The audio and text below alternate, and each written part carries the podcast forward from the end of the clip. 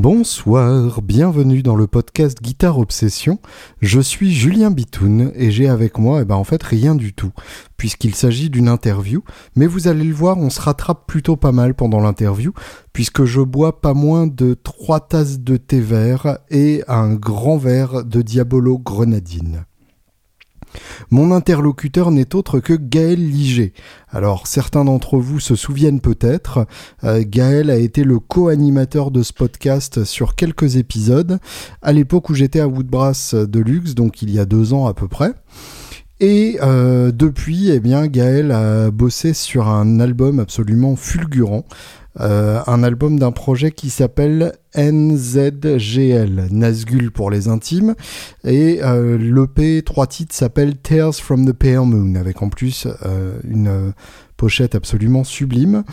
Et bah, les trois titres sont vraiment excellents. C'est du black metal, mais mélangé avec d'autres styles de métal extrême, donc c'est assez c'est assez, comment dire, complexe et, euh, rempli, mais avec, euh, avec beaucoup de belles informations.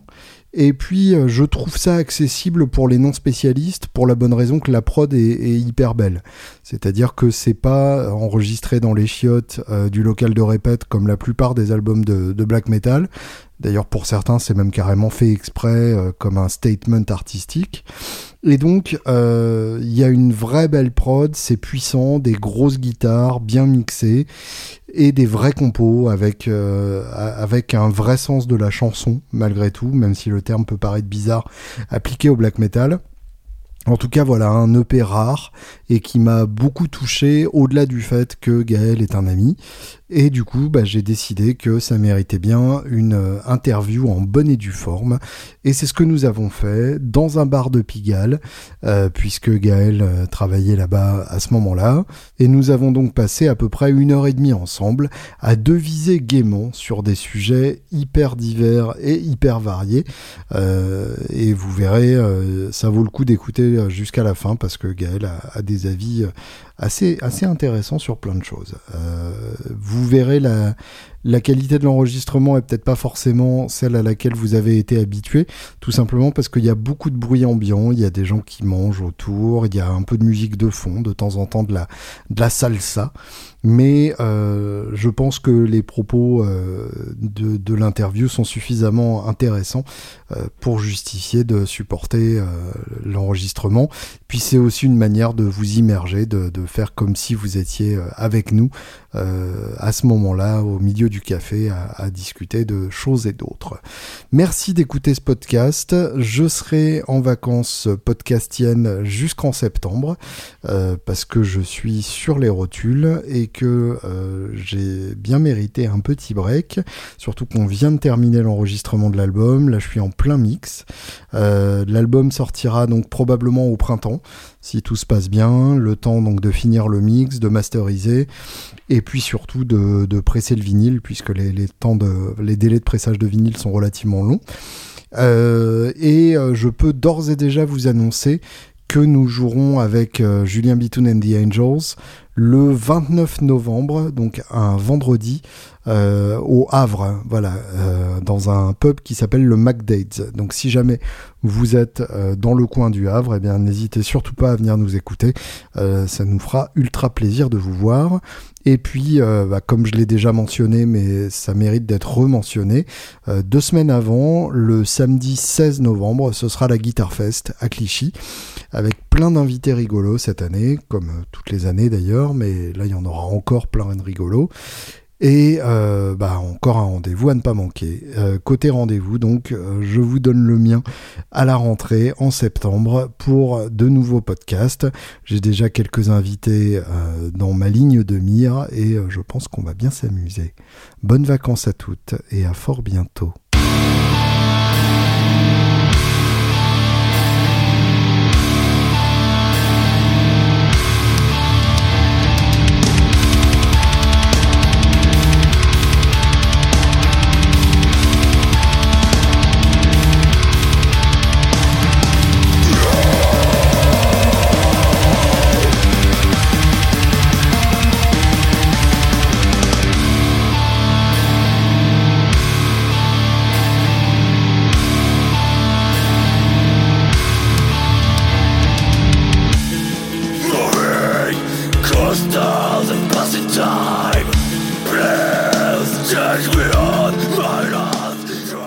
Bonsoir Gaël Léger. Bonsoir Julien. Toutes mes excuses pour commencer. Euh, voilà. Continue, réponds-toi en excuses. Cette, euh, cette interview est en fait euh, un reenactment d'une interview que nous avons faite il y a 3-4 mois, Non, moins que ça. 2 mois et demi. Non, un mois à tout péter. Ah non, non, non, Non, je, je crois que c'était il y a longtemps. Je pense que tout le monde s'en branle. C'est pas faux. Là, je crois que plus personne n'écoute Déjà, les mecs ont skippé direct. Et, euh, et j'ai perdu les fichiers comme une pauvre couille. Oui. Et ça m'a fiché. Et euh, du coup, je me suis affiché au pas de toi. Je vois que t'es en Et, forme. Un peu trop d'ailleurs. Ah, profondément en Je sais- Je forme. sais même pas si tu mérites un dessert en fait. Non, c'est ça. Et euh, du coup, euh, on se fait ça euh, au Sans Souci Exactement. à Pigalle, qui a toujours fait l'angle. Alors avant, en face, il y avait un bar avec un pirate. Ouais, maintenant c'est la maison Lautrec. Voilà, et ça se la pète un peu. Et- genre, salut, on gentrifie, quoi. Exactement. Donc du coup, nous on allait boire un coup chez les prolos. Voilà, parce que, c'est bien. quand même pas trop déconner Ah non, non, plus au niveau du ça. prix de, de la mousseline de, de légumes au citron. Marjolaine. Marjolaine, c'est ça. Euh, alors Gaël, euh, nos écouteurs te connaissent déjà, Un peu puisque nous co-animâmes euh, des... Oui, co-animâmes. Ouais, ouais, non, mais Des, euh, l'art de conjuguer, tout ça. Voilà, c'est tout, euh, tous les imams conjuguent. Euh, à partir de, de rien, on a réussi à faire quatre épisodes à peu près. Ouais. Et, euh, et c'était des épisodes où j'étais à peu près dans le même état physique que maintenant. Ouais. Donc euh, en fait, il y a un espèce de pattern où à chaque Ouais, fois que je suis épuisé, je, je Tu, t'interviewe. tu m'appelles. on arrive à garder une espèce de continuité Voilà, dans la ça. fatigue. Ça reste beau. cohérent, c'est bien. C'est vrai qu'on avait raconté pas mal de conneries dans ces Ah ouais, épisodes. ouais, ouais, euh, bien sûr. Mais c'était intéressant, Je sais pas. Parfois. Et donc, de temps en temps. sur un malentendu. Environ 9% d'intérêt à chaque, à chaque C'est probablement ça, et du coup, faudrait faire une version édite, Piaf. Euh, donc, ça c'était à l'époque de Woodbrass de Lusque. Exactement. Et euh, ah bah voilà mon dessert qui arrive. Merci. Ça, c'est le bruit du dessert de Julien qui se pose sur la pas mal. Le thé qui va avec, parce qui qu'il faut quand même pas déconner euh, à, pa- à partir du moment où c'est du thé. Et donc, tu prends un thé vert aujourd'hui. Toujours en dessert en fait. Merci. En, en fin de repas, si je prends un dessert, c'est généralement avec un thé vert. Avec un thé vert Surtout au resto, parce qu'en général, au resto, ce qu'ils considèrent comme du thé noir, c'est de la merde. D'accord. Et du coup, le thé vert, t'es plus safe. Ok. Tu, tu limites vachement les risques. Donc, en fait, t'es arrivé euh, à peu près là, t'es dans la peau d'une personne très très âgée. C'est-à-dire, Je sais pas, des attitudes de vieux. euh, dans le fait que j'ai des habitudes, hein, Ouais, c'est ça. non, euh, névrosé plus qu'âgé. C'est-à-dire que j'ai besoin de prévisibilité dans ma vie. Et euh, dès que le chaos s'installe, je, je bloque complètement toute réflexion possible. D'accord. Donc là, ça me permet, tu vois, de, de savoir à peu près à quoi m'attendre. Donc, en gros, t'es le mec du rock'n'roll, le moins rock'n'roll qui existe. Ah ça, j'ai toujours dit. Euh, Ça m'impressionne toujours. Euh, donc Gaël, à l'époque, euh, tu étais euh, Groufio euh, au magasin. Tu étais quoi? Groufio. Groufio Au C'est un mélange entre un. Ah non, ça existe Ah, vraiment. Groufio, hein, ça, c'est un Groufio. vrai mot Ouais, ouais. Ah, ça pourrait être marrant, entre oh, on dirait un Troufion tu sais, et, ouais, tu et sais, Grouillot. et Grouillot. Mais non, non. Et donc, tu réglais des grattes en tant qu'outier. Il est vrai. Tu vendais des Eagleton euh, en tant que gentil animateur. Exactement. Et euh, finalement, donc, quand je me suis barré de Brasse de Luxe, tu as hérité de ce cadeau empoisonné. Exactement. Raconte-nous un peu euh, la suite de, de ton parcours. Oh là là, euh, bah oui, bah du coup je suis passé derrière toi au Mars Velux, donc c'était Alors déjà, personne ne doit passer derrière moi. C'est- ouais, d'une parce manière que je suis comme un cheval et, ouais, je prends peur. tu fais caca en marchant. Non, mais je dors debout par contre. Très bien. non bah oui, j'ai j'ai repris, euh, j'ai repris derrière toi, c'était... Ça a été des moments intéressants, bah, c'était rigolo parce qu'il y avait l'équipe euh, Alain Pluchot, Marc Delporte, euh, Bien sûr. Audio Pro, donc euh, j'ai appris quand même pas mal de choses, euh, principalement sur la cuisine, Oui, je dois ah bah, dire. évidemment. avec Alain euh, et sur l'alcool avec euh, Marc et avec Alain aussi. Bah, c'est les, c'est les principaux domaines de compétences de, de l'équipe. oui, faut le tout à fait. On bah, c'est vrai qu'on mangeait bien, on buvait bien. Voilà. Et puis, puis bah, derrière, bah, j'ai récupéré aussi tes clients avec euh, les très bons clients sympathiques, avec les clients peut-être un petit peu moins sympathiques aussi, ou en tout cas avec lesquels j'avais pas forcément peut-être le même, euh, comment dire, euh, Patience. oui, ou le même affect qu'avec euh, qu'avec toi. Je pense qu'ils recherchaient aussi beaucoup et la personnalité. Tu mets derrière euh, quelqu'un capable de faire, je sais pas, une strat custom shop, relique avec un Floyd, ce genre de choses et tout et tout. Mais c'était une belle expérience. hein. C'était chouette, les conditions de travail étaient top. Parce que toi, t'assumes pas la Stratrolic avec un Floyd. Si, mais ça me fait toujours marrer quand on parle de custom shop parce que tu sais, euh, quand t'as bossé un petit peu dans la musique, euh, en tout cas dans les instruments de musique, euh, la custom shop, normalement c'est une type 60 euh, Bien sûr. white, légèrement relique, avec une snapboard palissante, tu vois, c'est pas un truc qui pourrait être dans les mains du guitariste de, de Blink, ce genre de truc quoi. Mais j'aimais bien, j'aimais bien, on a eu des. Tu m'avais laissé un petit peu ce que j'appelais mes moutons à cinq pattes à la fin. Moi, c'est ça qui Euh, m'intéresse, bien sûr. La, la, la Jazz Master avec un manche de strat, euh, finition euh, Sparkle Red. Sparkle Elle est Red, toujours en vente à l'heure qu'il est d'ailleurs. C'est pas étonnant. Mais par contre, elle sonnait de ouf. Elle est d'enfer, était, mais bon, c'est vrai que visuellement, fallait l'assumer. Je crois qu'elle est soldée depuis 7 ans. Je pense. Et là, je crois que tu es en train de renverser la Ah moitié oui, de je la le théière sens sur ma jambe. C'est de l'eau chaude. J'ai chaud dans ma Donc là, jambe. vous ne le voyez pas, mais Julien, en fait, c'est à moitié brûlé au quatrième degré. Mais ces théières-là, j'ai jamais réussi à verser correctement en fait. Ouais. C'est pas très grave, hein, il y en a toujours dans la tasse. C'est l'essentiel. Et, euh, et oui, donc. Oui, il y avait euh, aussi la, la Strat euh, 69 avec un seul humbucker euh, ouais. Que j'avais fait pour un concours euh, Fender Guitar Part Ah ouais entre plusieurs revendeurs euh, où en gros plusieurs revendeurs concevaient une gratte euh, la plus classe possible Mhm. et les lecteurs de Guitar Part auraient voté pour la plus classe. D'accord. Et en fait ça s'est pas fait mais on a quand même commandé les grattes. Donc voilà, c'était euh, Ouais, encore un, chouette. hein. un- un bon plan. quoi. Bah ouais, les. Les... Merde, c'était pas des Loïc Le Pape, c'était des. Les je- Trussards, ah oui, hein. les Trussards. Excuse-moi, autant pour moi. Euh, les Trussards aussi, c'était c'était chouette. Enfin voilà, ça m'a permis de voir du matos que je voyais pas non plus. Il y avait la le Les Paul Custom, un micro aussi. Ouais, celle-là, C'était j'étais chouette comme dégoûté. Elle était partie sur le site internet. Ah, cette, Les dommage. Paul, cette Les Paul là, il y avait des Clean Flames dessus. C'était c'était- c'était fantastique. Quoi. Total. Les Paul Custom avec juste un moqueur en chevalet et un volume un tone, il me semble. C'est ça exactement. Et euh, bah, franchement, Et en chromé évidemment. plus de bois forcément, euh, plus de plus de, de sustain, etc. etc. Plus de sexe tout simplement. Exactement, c'est vrai que c'était très sexuel. Mais ouais, donc voilà, donc du coup j'ai fait ça pendant, pendant un moment et ensuite euh, je fus, euh, je fus débauché euh, pour aller m'occuper du magasin Metal Guitar à, à Pigalle.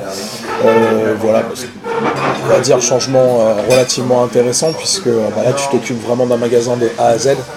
Euh, tu vas faire des trucs aussi palpitants que passer le balai ou la serpillière, mais dans le même temps euh, gérer un import avec des pays d'Asie, repérer une nouvelle marque, l'implanter dans ton magasin ou recevoir un artiste pour euh, une démo, une clinique ou ce genre de choses. Quoi. Alors, donc Metal Guitar, Oui. C'est euh, comme je l'avais mentionné dans le premier podcast et ça t'avait déjà mis mal à l'aise. Oui, tout à fait. C'est Je, la- vois où tu veux, je vois où tu veux en venir. C'est la Galaxy Stars Music. Pas du tout. Pas du tout, monsieur Bitoun, voyons.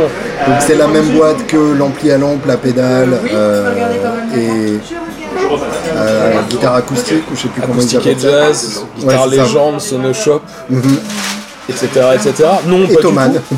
Bâtard. Bâtard, ça vanne sur les Allemands direct. Non, non, pas du tout. C'est absolument pas ça du tout, monsieur Julien Mitoun. D'accord, donc ça n'appartient pas au même, contrairement à Pas du tout. la moitié de la rue. Exactement. Très bien. Donc, euh, et donc c'est un.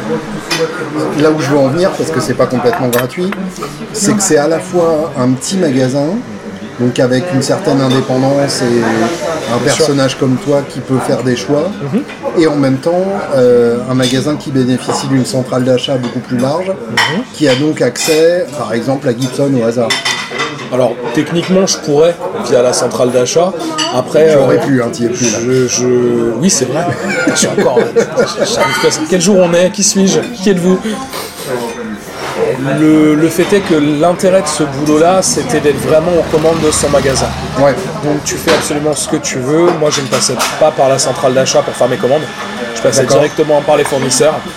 Je faisais ma facturation. Donc tu avais cette indépendance-là. Exactement. C'est-à-dire que quand on a implanté une marque comme euh, Ormsby, par, par exemple, Comme Ormsby, Comme guitare australienne Ormsby, je vais la faire une quatrième fois ou c'est toujours pas drôle? Tu nous les payes ou- euh, O-R-M-S-B-Y. Ok, d'accord. J'en ai jamais entendu parler. C'est un luthier australien qui a fait une, une gamme de guitares euh, coréennes, vraiment de bonne facture, euh, fan frets, D'accord. absolument partout. Et voilà, lui, ça fait 10 ans qu'il travaille sur le multiscale, le fan fret, etc., etc. Super intéressant. et du coup, euh, bah voilà, ça a été. Moi, j'ai repéré la marque, je les connaissais déjà parce que je passe beaucoup trop de temps sur Internet. Euh, Sur les internets. Sur les internets. Et du coup, euh, du coup voilà, bah, j'ai pu, euh, j'ai pu en prendre quelques modèles, faire l'implantation dans le magasin, etc., etc. Donc, vraiment, t'es pas obligé de passer par ta centrale d'achat. Après, tu peux le faire pour les trucs qui prennent, euh, on va dire, beaucoup de quantité. C'est une moto Oui, t'inquiète. pour, euh, pour les trucs qui, où tu, tu as besoin de beaucoup de quantité, euh, où tu as besoin d'espace pour les stocker, ou on va dire les petits accessoires qui sont pas vraiment euh, hyper, hyper comment dire, intéressants à travailler au quotidien. Tu vois, tu as besoin de sangles, des trucs comme ça. Il y a des trucs euh, bah, de la même manière que ce que faisait Woodbrass, euh, du réassort automatique sur euh, des sangles, des access, etc. etc. quoi. Alors, justement, pour les non-initiés, le terme de réassort, En gros, ça va être la faculté que ton produit va avoir pour revenir en rayon. Réassort automatique. Ouais. Euh, entre guillemets, t'as pas besoin de repasser une commande. en gros, la machine voit que euh, Exactement, t'as plus de stock. c'est vendu, euh, C'est vendu les 400. Korg, euh, Korg clip, Exactement. les et accordeurs une dizaine automatiques. directement. et voilà, ouais, d'accord. Tout à fait. Et là, en fait, l'importateur a le même logiciel. Oui, Donc mais connecté là-dessus. il n'y a aucun Oui. humain euh, qui a eu besoin d'intervenir pour envoyer Après, 14 corps tu peux, tu peux, tu peux intervenir dans le sens où là, c'est un produit qui est en fin de vie, où tu as envie de changer de référence, etc. Là, Hmm. Ouais. tu vas bloquer le réassort automatique. Mais sinon, ça te permet d'avoir une gestion, on va dire, euh, euh, facilitée et, parce et- que- et complète. quoi. Parce qu'un boulot comme ça, en fait, accueillir les clients, c'est la partie la plus cool et la plus simple. Oui, ça dépend du client, d'habitude. dire. Euh, mais effectivement, en gros, c'est- Mais en gros, c'est c'est la partie euh, émergée de l'iceberg. Exactement, exactement, parce que derrière, en fait, tu vas, tu vas vraiment t'occuper de ton magasin. Euh, ça veut dire aussi bah, mettre ton stock à jour, Mhm. savoir exactement ce que tu as, ce qui est dit- physiquement dans ton magasin ou ce qui est pas physiquement mais qui peut être disponible rapidement, ce qui Ou peut ce être que tu t'es fait tirer. ou ce que tu t'es fait tirer, parce que ça peut arriver. Je crois que de mémoire, je me suis rien fait tirer à part peut-être une sangle ou un truc comme ça. Wow. Je me suis pas fait tirer de guitare, un truc comme ça. Euh, J'étais quand même assez attentif à ça. euh, Et oui, on l'a vu, euh, on l'a vu de, de nombreuses fois dans le quartier. Il y a eu pas mal de vols à la tire. Évidemment. C'est assez, euh, c'est assez difficile à, À la voiture, on dit, ouais. À la voiture. La tire, la, La voiture. voiture, la tire, la voiture. Très bien. Et voilà la voiture. Va rebondir comme après ça. toi. Ah, bon courage. Ouais, merci. Euh, Tire-toi. Ouais, violent Hein mais Violent, mais efficace, voilà. Ouais, ouais. Peu vite. Donc voilà. Donc ouais, tu Ça, disais l'inventaire des stocks. Voilà, l'inventaire des stocks, savoir ce que tu as, ce que as directement. Euh, travailler ton exposition aussi, parce que dans le magasin, bah, c'est con, mais il faut que ça donne envie. Il faut que tu aies du matos partout, mais que ça soit pas le foutoir non plus, Ouais. que les grottes soient propres, qu'elles soient bien réglées, euh, que tu puisses gérer tes SAV aussi, parce que moi, si un client m'achète une guitare, la moindre des choses, c'est s'il a un problème, pouvoir l'aider. Ouais. Euh, bah voilà, euh, ah, j'ai l'impression qu'elle se désaccorde un peu vite ou j'ai du mal à jouer, bah attends, je vais te faire un petit réglage. Euh, bon, ça, c'est des trucs de chez Woodbrass, ça t'appelle, j'aimais bien régler les guitares en plus, donc c'était c'était facile. Et puis bah, après, l'organisation d'événements. Quand tu fais venir un guitariste, euh, le dernier, le dernier qu'on a eu, c'était euh, euh, Nick Johnston ou Rabé Amassad. Nick Johnston pour Schecter, Rabé Amassad pour Chapman. D'accord. Bah, tu vas mettre au point ta fiche technique, Tu savoir veux dire que Chapman ne fait pas lui-même les démos de ses propres Et bah là, il nous a envoyé Rabé Amassad qui, a, qui est en train d'exploser complètement sur YouTube. hein, Ok, clairement. admettons. C'est, c'est, on va va dire que c'est un youtubeur qui sous-traite un autre youtubeur. C'est l'idée. Alors maintenant, je pense qu'il est devenu plus, euh, comment dire, euh, euh, chef d'entreprise que vraiment youtubeur à l'heure actuelle. Il a réussi à se lancer dans le business. Je pense que ça s'est fait conjointement avec Undertons aussi. Qui, Rob Chapman faisait partie d'Undertones Ouais, je crois qu'il a été vendeur, il a travaillé avec eux pendant un moment avant de faire les vidéos. Et à mon avis, Underton a mis des billes dans le projet aussi, euh, a investi un petit peu d'argent. euh, C'est- euh, C'est c'est un phénomène à côté duquel je suis complètement passé. ouais. Il y, a, il y a un an, euh, je pensais que Rob Chapman c'était l'inventeur du Chapman quoi. D'accord. Et c'est Onam en voyant le, le gros, euh, le gros stand Chapman Guitars que j'ai compris qu'en fait, euh, voilà, c'est. Et ils ont été pas mal à faire ça. On t'a eu Ola Englund qui, Ouais. a, en partant de chez Washburn, a créé Solar, Mhm. sa marque. Et là, il vient de partir de chez Randall, où il avait son modèle signature, le Satan. Mhm. Euh, je pense qu'à un moment ou un autre, il va certainement faire du, du- de l'ampli aussi. Ouais. Et voilà, de la guitare. Sous la marque MC Solar évidemment. MC Solar, évidemment, c'est c'est marrant parce qu'on n'a jamais fait cette blague. Jamais. Excuse-moi, je représente tous les noms métalleux. C'est vrai. voilà. C'est vrai. Qui trouve ça encore ça très drôle. Non, mais voilà, donc du coup, euh, du coup c'est- ton, ton, ton boulot en fait, c'est. euh, Mais donc c'est que des gens job, qui, en fait. euh, en gros, c'est que des gens qui reçoivent des guitares et qui ensuite font appel à Corte euh, pour les faire fabriquer. Oui, c'est globalement ça l'idée, effectivement. euh, De toute façon, en fait, l'idée c'est d'arriver à faire euh, le plus possible, le moins cher possible. Et Mais en gardant une qualité. mais euh, en gardant quand même une qualité parce que bah, malgré tout les solars euh, la qualité euh, moi j'en ai vu deux fois. La qualité était vraiment loin d'être mauvaise pour le coup. Les finitions peut-être pas forcément au top top mais très correct par rapport à la gamme de prix et puis au-delà de ça ça leur permet aussi de comment dire d'enlever des intermédiaires Oui, bien sûr. Euh, et en enlevant des intermédiaires bah, tu récupères un peu d'argent ça te permet de tirer les coups vers le bas Ouais. et c'est plutôt intéressant quoi Ouais, ouais, c'est donc voilà, donc en gros, bah, quand tu es responsable d'un magasin comme ça, tu as 4 ou 5 boulots euh, à plein temps en même temps. Tu déballes les cartons. Oui. Tu les plies, tu les mets dehors, tu mets les guitares, euh, les guitares au clou, on Tu charges des retours aussi euh, quand il y a des galères. Bien sûr. Ouais, ouais, c'est toi qui en fait t'es l'interface entre le client et la, et la marque ou l'importateur. Ouais. Il faut que ça se fasse comme ça. D'une manière générale, je, je, je sais pas, alors c'est peut-être pas le cas pour tout le monde, mais moi j'achète quelque chose et j'ai un problème avec, je préfère retourner à l'endroit où je l'ai acheté, avoir un contact avec un humain et de préférence relativement le même tout le temps, euh, ou quelqu'un ou une petite équipe en tout cas que je vais connaître assez rapidement en disant bah voilà j'ai ce problème là, qu'est-ce qu'on peut faire pour moi? Tu Ouais, t'occupes de rien, C'est l'argument euh, en faveur d'acheter dans un magasin en fait. bien sûr. Parce que Là- tout- toute chose étant égale par ailleurs, euh, effectivement, quel est l'intérêt de, de se déplacer à Pigalle euh, Ah, déjà tu par vas rapport à rester le, le cul dans son canapé euh, Avec un magasin de niche comme ça, ça va te permettre de, de trouver des guitares que tu verras pas ailleurs. Mmh. Euh, c'est sûr que tu peux acheter une Mayence sur internet, c'est sûr que tu peux acheter une Orsby sur En internet. Mayence, pour le coup, c'est de la lutherie polonaise. Ouais, c'est ça. Euh, les Polonais, c'est fait en Pologne. Et c'est fait en Pologne. On est sur un luthier semi-industriel, donc la, la semi-série entre CNC euh, pour les, euh, pour les Exactement. c'est assemblé à la main. Voilà, assemblé à la main, puis toutes les étapes de ponçage, finition, etc. qui sont faits manuellement. Les mecs travaillent très très bien. Mhm. Euh, genre de guitare dans des budgets qui sont entre 2006 et 3005, mais quand même sur de gros budget pour euh, la guitare Mhm. métal. custom shop en fait. Ouais, c'est ça. Parce que techniquement, enfin, en gros, tu peux choisir aussi, bah, je sais pas, tu veux, euh, tu veux telle couleur, tu veux telle configuration de micro, etc. Tu peux choisir des options en fait sur du modèle qui est principalement de la série.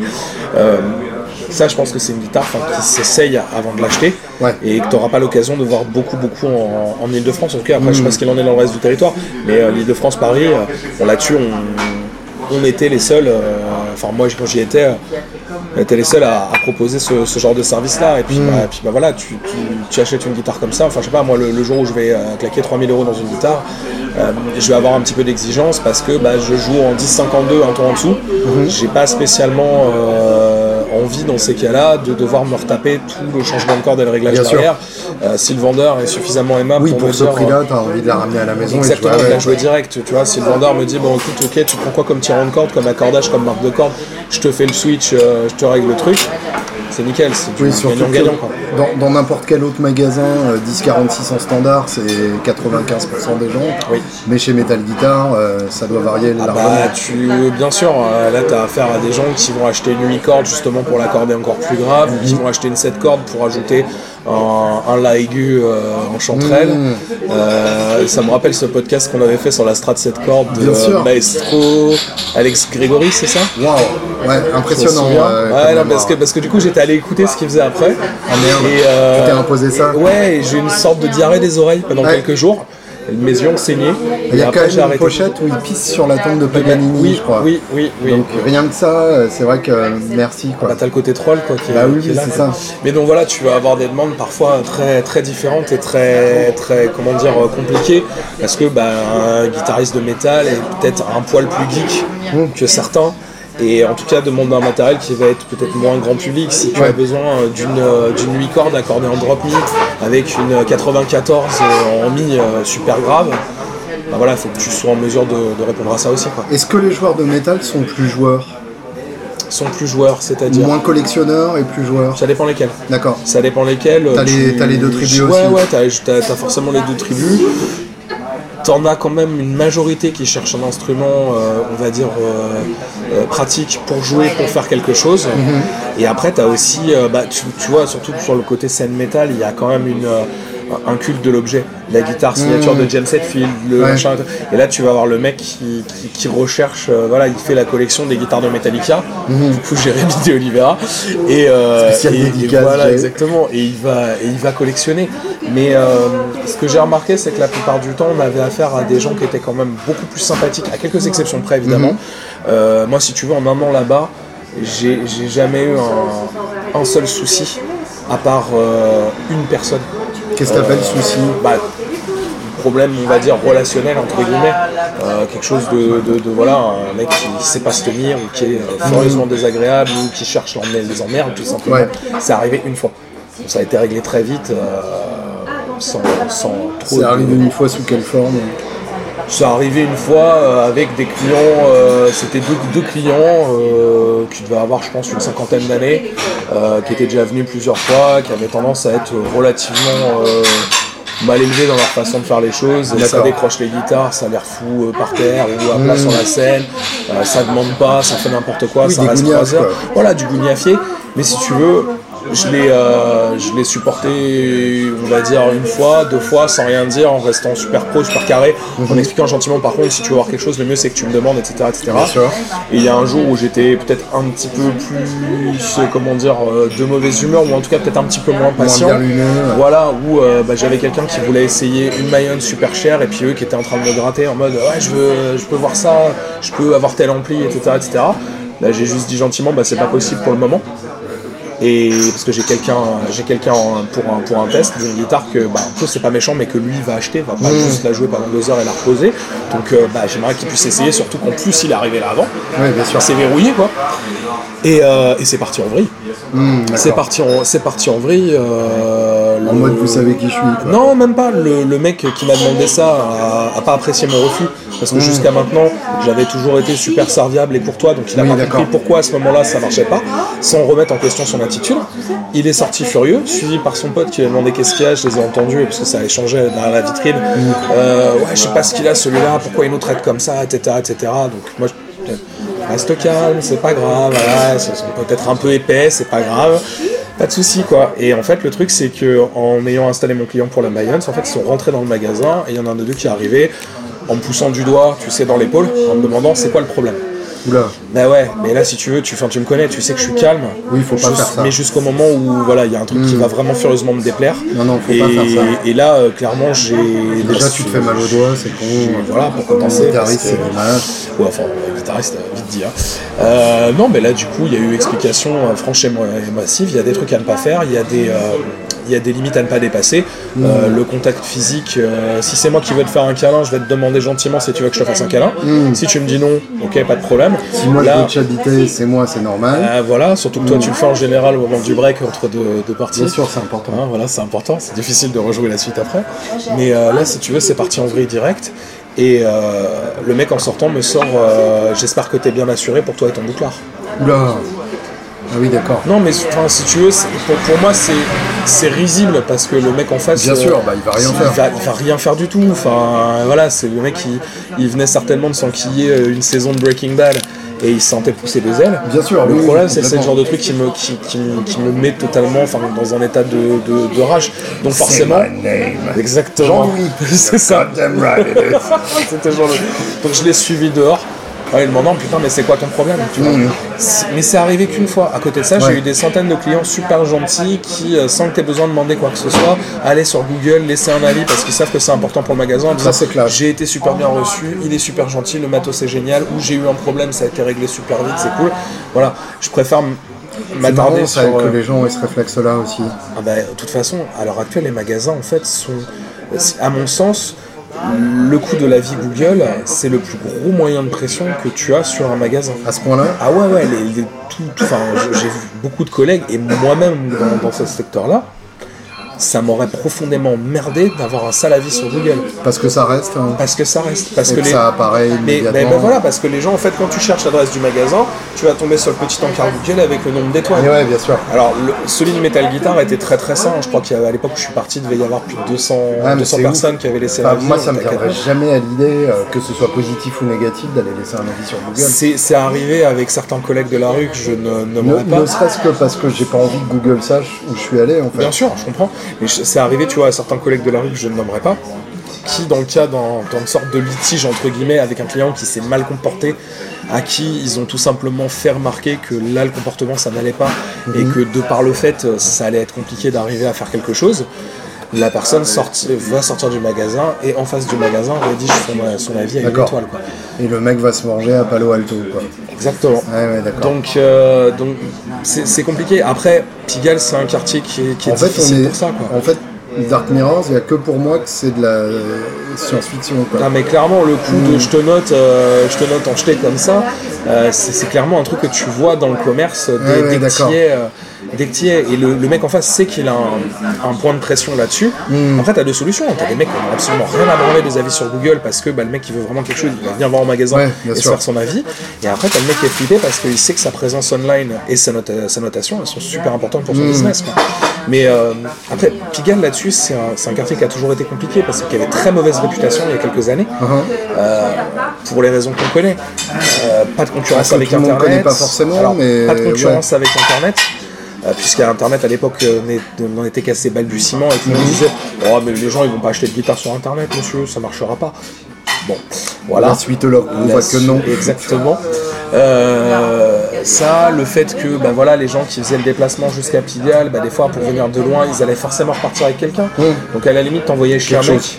Oui, oui, Quelqu'un, Mais éventuellement, c'est mais bizarre. voilà. Ouais, je l'ai, c'est une Non, sorte c'est de Pigalle. révélateur. Ça, c'est Pigalle. mais le mood a fermé depuis, euh, toutes, les, toutes les boîtes ont fermé, c'est, c'est devenu n'importe quoi. Mais, euh, mais voilà. Oui, après- j'ai vu que même il y, a- y a un bar à pute qui est devenu un coffee shop. Enfin, où Bah, de va le façon, monde bah, pour, pour- pour moi, ce quartier-là, il est, il est en train de se, de se hipsteriser vitesse grand V. où T'as Ouais, moins de matériel de musique. voilà, tous les quartiers populaires. Voilà, c'est Euh, devenu un, un endroit, euh, un endroit un peu plus, un peu plus hipster entre guillemets. Après, voilà, euh, du moment qu'il y, a il y a encore quelques magasins de musique et que tu gardes un peu l'ambiance. Exactement. À partir, c'est- tu sais, c'est la prophétie. Le jour où le Dirty Dick s'effondre, c'est fini. On peut plier les gaules et rentrer chez mémé. Exactement quoi. On peut plier les gaules et rentrer chez mémé quoi. Mais voilà, Pigalle avait cette mauvaise réputation là qui a eu tendance à comment dire à Mais s'effacer avec le temps. parce que c'était des essentiellement aussi des vendeurs vieillissants qui étaient qui avaient fait fortune dans les années 80 à une époque où Ouais. ils se gavaient comme des pourceaux Complètement. et qui n'ont pas compris qu'ils pouvaient plus payer un 449 par an euh, avec les avec les grades qui Alors certainement parce que moi du coup ces années-là je ne les ai pas forcément connues. Moi je suis Ouais. arrivé à Pigalle sur, sur le déclin déjà. Mais euh, Ok, je, même euh, bien après le je déclin. me, je me souviens quand, je me souviens quand même malgré tout ça que euh, bah, derrière on, on s'adressait à des personnes qui étaient furieusement blasées parce que Faut, faut, faut pas oublier, Toto, c'est c'est dès le début des années 2000. ouais c'est ça Donc là, les, les gens qui sont majeurs à l'heure actuelle sont nés alors que Thomas existait déjà. Existait et que c'était déjà. déjà un réflexe. c'est vrai c'est vrai mais, euh, mais voilà, j'ai eu le souvenir d'être accueilli deux, trois fois comme un chien dans un jeu de quilles, Mm. alors que j'avais 15-16 ans. Bah, 15-16 ans, on était dans les années 2000 pour moi. Ouais. Euh, et tout, enfin, ça allait à peu près encore pas trop mal sur le secteur. T'avais du monde encore les samedis, etc. etc. Puis bah, mine, de rien, tous- ces gens-là, finalement, ils sont partis petit à petit. Ils ont laissé place à des équipes peut-être un petit peu plus jeunes, à des mecs euh, bah, de ma tranche d'âge qui ont, vécu aussi les vaches maigres. Euh, pour qui bah, c'est juste normal parce que tu as toujours travaillé comme ça, donc euh, Bien t'as sûr. connu l'âge d'or, entre guillemets, euh, qui avait peut-être un, un- comment dire, un, un- un côté plus plus sympa tout de suite, enfin tu vois, plus dans la, dans la, dans la relation client du- d'une manière ou d'une autre. Et euh, tu sais, je t'en avais reparlé l'autre fois quand on avait, on avait fait le podcast, euh, je parlais dans celui avec, euh, avec Paul et, et Soigny, de la frustration de certains, euh, certains vendeurs de magasins. Alors je sais que je peux pas être forcément hyper objectif là-dessus, Non, mais j'allais y venir. mais moi, je l'ai pas ressenti comme ça. J'ai pas vu de mecs spécialement frustrés de ne pas faire de musique. Après, il y en a forcément, il y en a peut-être quelques-uns. Mais moi, je vois des mecs qui bossent, qui ont un- une sorte de day job, et à côté, bah, qui vont tourner avec leur groupe, Ouais. qui font des CD, euh, qui, qui- qui jouent, qui s'investissent dans la scène, etc., etc. qui ont, de qui cette possibilité-là malgré euh, leur boulot euh, quotidien. Ouais, ou qui font les sacrifices nécessaires. samedi, euh, qui font les sacrifices nécessaires pour le faire. Ouais. On l'a vu avec les, les gars de Lost in Madrid où t'as t'avais un des anciens de la centrale, euh, t'as euh, Julien de Woodstore, etc., Mhm. etc. à l'intérieur, bah, les mecs, euh, ils finissaient leur, leur boulot à 19h et à 19h45, ça jouait au bus Palladium euh, en Ouais. Voilà, c'est- comme ça. J'ai pas ressenti spécialement de frustration parce que ils ont tous plus ou moins des projets, l'envie de faire des choses. Hmm. Voilà, Internet ça a beaucoup aidé là-dessus parce que, Ouais. enfin, euh, regarde même moi pour mon petit cas personnel, enfin, euh, j'ai fait j'ai fait Nazgul euh, alors que je bossais Mhm. À Metal. Guitar. Ouais. Euh, et que ça me prenait énormément de temps, bah, c'est juste qu'il y a des moments, bah, tu sais que tu vas pas beaucoup dormir, tu vas devoir faire des sacrifices, mais d'un autre Mm. côté ça te permet de faire de la musique. Donc je pense pas que t'aies le côté, euh, tu sais, euh, de genre ça a pas marché, ça a pas décollé pour moi, parce que maintenant, à l'heure actuelle, depuis enfin, 10-15 ans, qui peut vraiment dire en tout cas dans la musique actuelle, moderne, métal, qu'il a suffisamment décollé pour en faire, un- Mm. Ouais. pour en vivre complètement sans avoir tu de ouais. moi j'ai toujours connu ça, ça me semble relativement logique d'avoir un, un job le jour. Ouais. tu- En fait, t'as pas de frustration tout simplement parce que tu t'attends plus à ce que la musique supplante euh, la vente comme ton boulot. Exactement, Ouais, et puis au-delà de ça, ça te permet d'être équilibré. T'as un day job, alors Je pense si, que si tu peux on avoir. n'utilise pas assez euh, le verbe supplanter dans les podcasts. C'est vrai. Et euh, je pense que c'est important. Je te propose qu'on essaye de caler encore trois fois le terme supplanté. Bah, regarde par du- exemple ce groupe, il supplantait. Ouais, ils, ont essayé, mais ils se Voilà. C'est beau. Mais dans- non, on va essayer de le mettre, mais vraiment dans un, dans un contexte qui soit pas celui d'un jeu de mots pourri. Très bien, défi accepté. Mais, euh, mais voilà, comme je te, dis, comme je te disais, il s'agit pas, euh, comment dire, il s'agit pas de frustration ou d'attendre que euh, la musique vienne euh, subvenir à tes besoins. Tu y as cru, hein, j'ai dit subvenir, t'es parti, il il va dire supplanter, ah il y a cru. Regarde ce fan de. Zeppelin, il Il supplante. supplante, ici Robert Plante. Euh, du coup, euh, du coup tu as toujours vécu comme ça. Quand tu as la chance d'avoir un day job qui est intéressant aussi, euh, c'est mieux Ouais. mais ça te permet aussi de t'équilibrer parce que bah, voilà euh, bah ok t'as bossé le samedi c'est que dimanche tout le monde va pioncer le matin mais toi euh, tu vas aller faire une pré-prod d'un morceau ou tu vas aller enregistrer ton truc ou t'as un concert le samedi soir après ta journée de boulot Sans pour autant t'attendre à ce qu'un jour tu puisses lâcher le shop. euh. après euh, il- tout le monde voit midi à sa porte je pense qu'il y en a plein qui rêveraient que ça fonctionne Euh, moi à mon sens euh, je m'en branle. Je- Clairement, j'ai juste envie de faire ce que j'ai envie de faire, ce que j'ai besoin moi pour exprimer le tu truc. branles souvent Euh, régulièrement. Au moins une bonne douzaine de fois par jour. ça me permet de rester, surtout dans un métier de contact, ça me permet d'avoir le recul nécessaire. Bien sûr, ouais, ouais, Mais, pas euh, s'emballer trop vite. Mais euh, voilà, pas s'emballer les couilles trop vite, s'emballer les couilles. Oui, bien sûr. Ça fonctionne. Et s'emballer les aussi. S'emballer les. Et très bien. Du coup, euh, du, du coup voilà, euh, l'idée c'est de faire la, la musique dont tu as besoin comme moyen d'expression, Mhm. vecteur de, de sortir pas mal de choses et d'agressivité. Et puis après, bah, de la partager avec un maximum de gens, de faire quelques concerts. Enfin, je, je sais pas pour les autres. Moi, perso, j'ai pas de plan. Euh, J'ai juste envie de la montrer à un maximum de gens, de dire ah, tiens, c'est cool, ça t'a plu, Euh, bon ça t'a pas plu, c'est moins cool, mais ok, on peut en discuter. Et puis là on a fait un concert, c'était marrant, et puis bah là j'étais avec un tel que j'aime bien, puis on a joué ensemble, c'était cool. Et puis là on a vu tel groupe, enfin tu vois, c'est- moi c'est comme ça que j'envisage un peu, euh, parce que je pense que c'est c'est bien de voir grand, mais voir réalisable, en tout cas moi ça me, ça me correspond mieux parce que je préfère me concentrer vraiment sur le fond du discours. quoi. Quel est le Sweet Child of Mine euh, des métallos Enfin, le sens de ma question, c'est euh, un pimpin vient essayer une ESP Horizon, qu'est-ce qu'il joue? Euh, moi, on avait pas mal de guns quand même. On a du, du, du Pantera moins de quart aussi, souvent. Euh, Cowboys from Hell. Oh, ah oui, c'est pas le plus simple à jouer en plus. Ah, il est un peu, un peu compliqué. Euh, un petit peu de Slayer aussi, quelques riffs de trash. Il y a forcément Enter Sandman de Metallica. Ah bah voilà. Voilà, ça c'est sûr. Et de temps en temps, euh, tu vas te retrouver avec un Smells Like Teen Spirit. Euh, ouais, mais jouer avec une croche en avance ou en retard, c'est rigolo. Euh, et voilà, je vois ce genre de. de- Et donc le standard, c'est Enter Sandman. Ouais, on est quand même Enter Sandman ou quelques autres riffs de Metallica.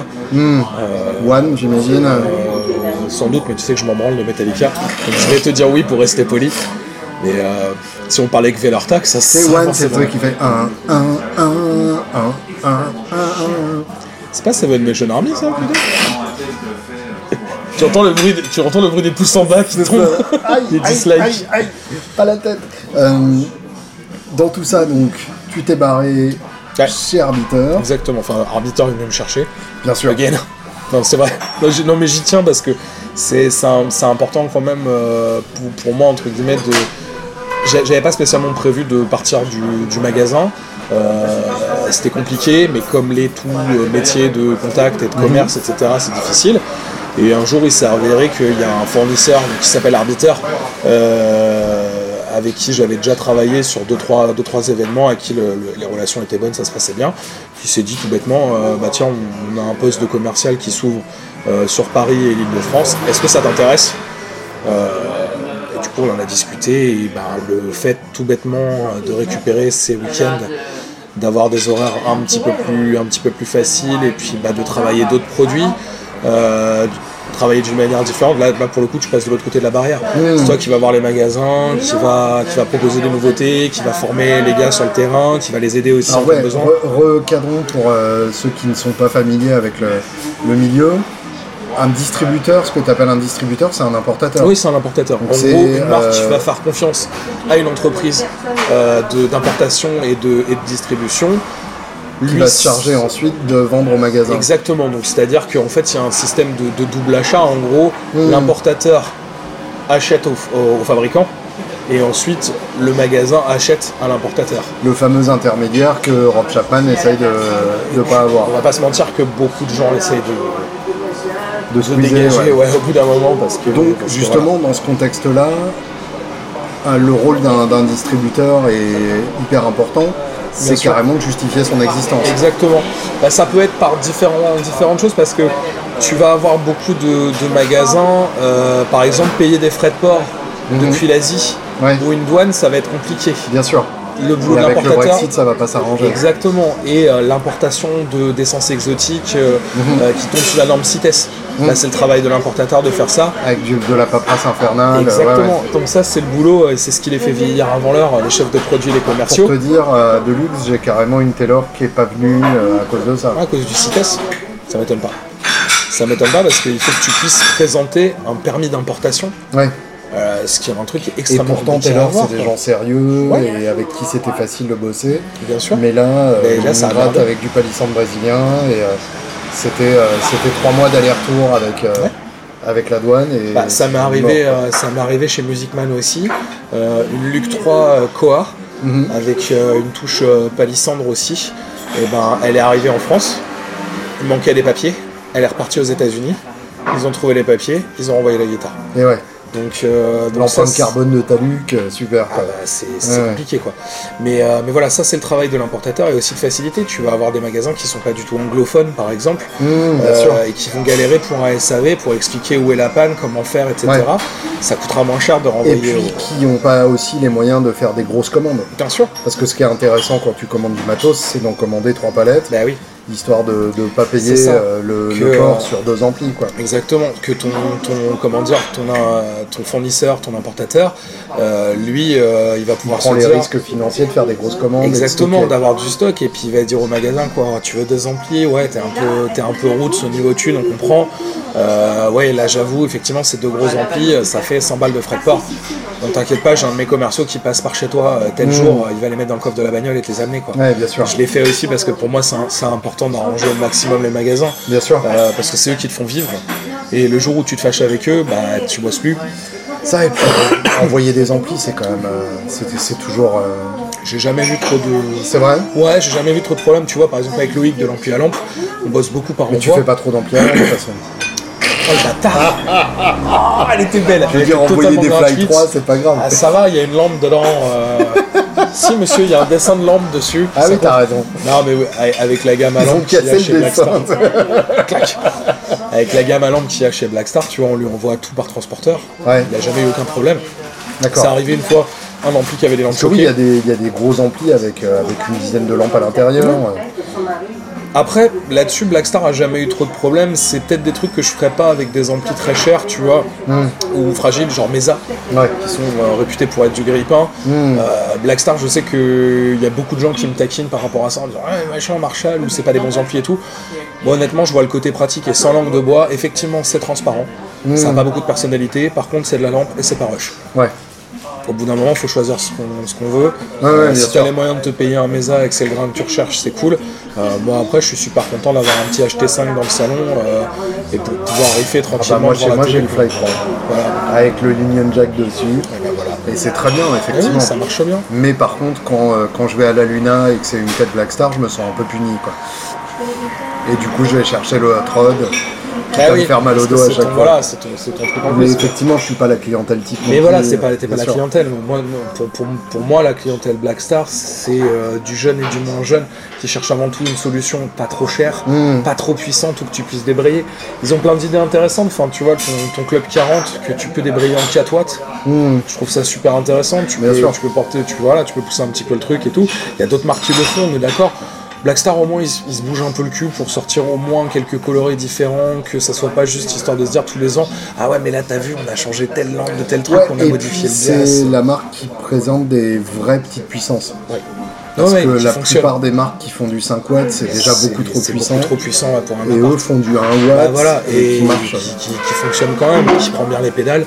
Pour moi, c'est de l'ampli, voilà, quand, quand- pour un premier ampli à lampe, Mm. un jeune guitariste, ça marche très bien. Ouais, ouais, pour les vacances, euh, j'aurai euh, mon, euh, mon HX Tomb de chez Line 6 euh, dans le Fly, et ça marchera très bien comme ça. Et les trois quarts du temps, si j'ai la flemme juste de sortir le Helix, c'est dans le Fly Dans le fly, et et ça fonctionne très bien. quoi. t'as même un délai. Oui, oui, c'est bien, ça fonctionne. Alors j'utilise Tu peux faire ton délai. Gilmour gonflable. Ouais, euh, je ne fais pas ça, mais Ce n'est pas mon ce n'est pas mon problème, monsieur. Euh. Donc oui, on a avancé sans prévenir. Parce que Black Star, effectivement, fait partie des marques distribuées par Tout à Arbiter. fait, fait partie des marques à notre catalogue. Parmi qui d'autres Euh, Eventide, pour les pédales d'effet qui sont Parce assez excitantes le, pour le, le coup. principe d'un- importateur ou d'un distributeur, c'est d'avoir un catalogue. Oui, tout à fait, C'est d'avoir un ce portefeuille qu'on de appelle un portefeuille de marque. un ouais, portefeuille de marque où tu vas en fait gérer tes relations avec, euh, avec tes marques, euh, gérer ton arrivage de produits, de nouveautés, gérer ton événementiel. En gros, tu leur fais un relais de communication. Parce que oui, de- par de exemple, vente. Le jour où Eventide, dans 15 ans, lancera enfin une nouvelle pédale, euh, là, vous organiserez un événement. Effectivement. Et ce sera à vous de le faire. Mais ça sera dans 15 ans, donc on a le temps. Oui, c'est ça. oui, effectivement, bah, après, euh, en, en sortie de nouveauté, on peut très facilement faire un, faire un petit événement dans un magasin. On prend dans ces cas-là un vendeur qui tourne bien, Ouais. qui joue le jeu. Euh, nous, on s'occupe de lui faire venir, je sais pas, un artiste ou un chef de produit qui fera la démo du, du- du produit. Et puis tout le monde passe un bon moment, t'écoutes la pédale, tu peux l'essayer, il y a peut-être un truc à gagner, c'est cool. Bien sûr. C'est un bon moment et ça le, ça le fait comme ça. Donc on a Eventide. Euh, après, le catalogue des marques est assez, assez comment dire, euh, assez large. Il n'y a pas que des produits orientés guitare. Uh-huh. On va avoir Adam Audio pour les enceintes de monitoring, Serato pour les DJ. Adam Audio, hein, Adam- pas Adamo Audio. Adam, Adam Audio, c'est vrai. Adam, Au- Adam Audio. Putain, c'est dur à dire. Adam Audio. Ah non, c'est trop dur à dire. Donc, Adam Audio, Serato pour les DJ. Euh, on va avoir Ultrason pour les casques. Euh, et puis après, on fait partie d'une entité plus grande qui s'appelle Freevox, qui elle est plus spécialisée sur, on va dire, la sono et, et le micro, enfin gros son et lumière entre ouais. guillemets, euh, avec des marques comme Starway pour la lumière, euh, AKG, JBL, euh, etc., etc. D'autres- portefeuilles. Bien sûr. Moi, je suis vraiment dans le département qui va s'occuper du musicien, c'est-à-dire du moment où il, il accorde sa guitare avec les produits on stage par exemple, jusqu'au moment où il va écouter son mix final avec de la dame audio, du warm audio, du soft tube, euh, etc., etc. par-dessus.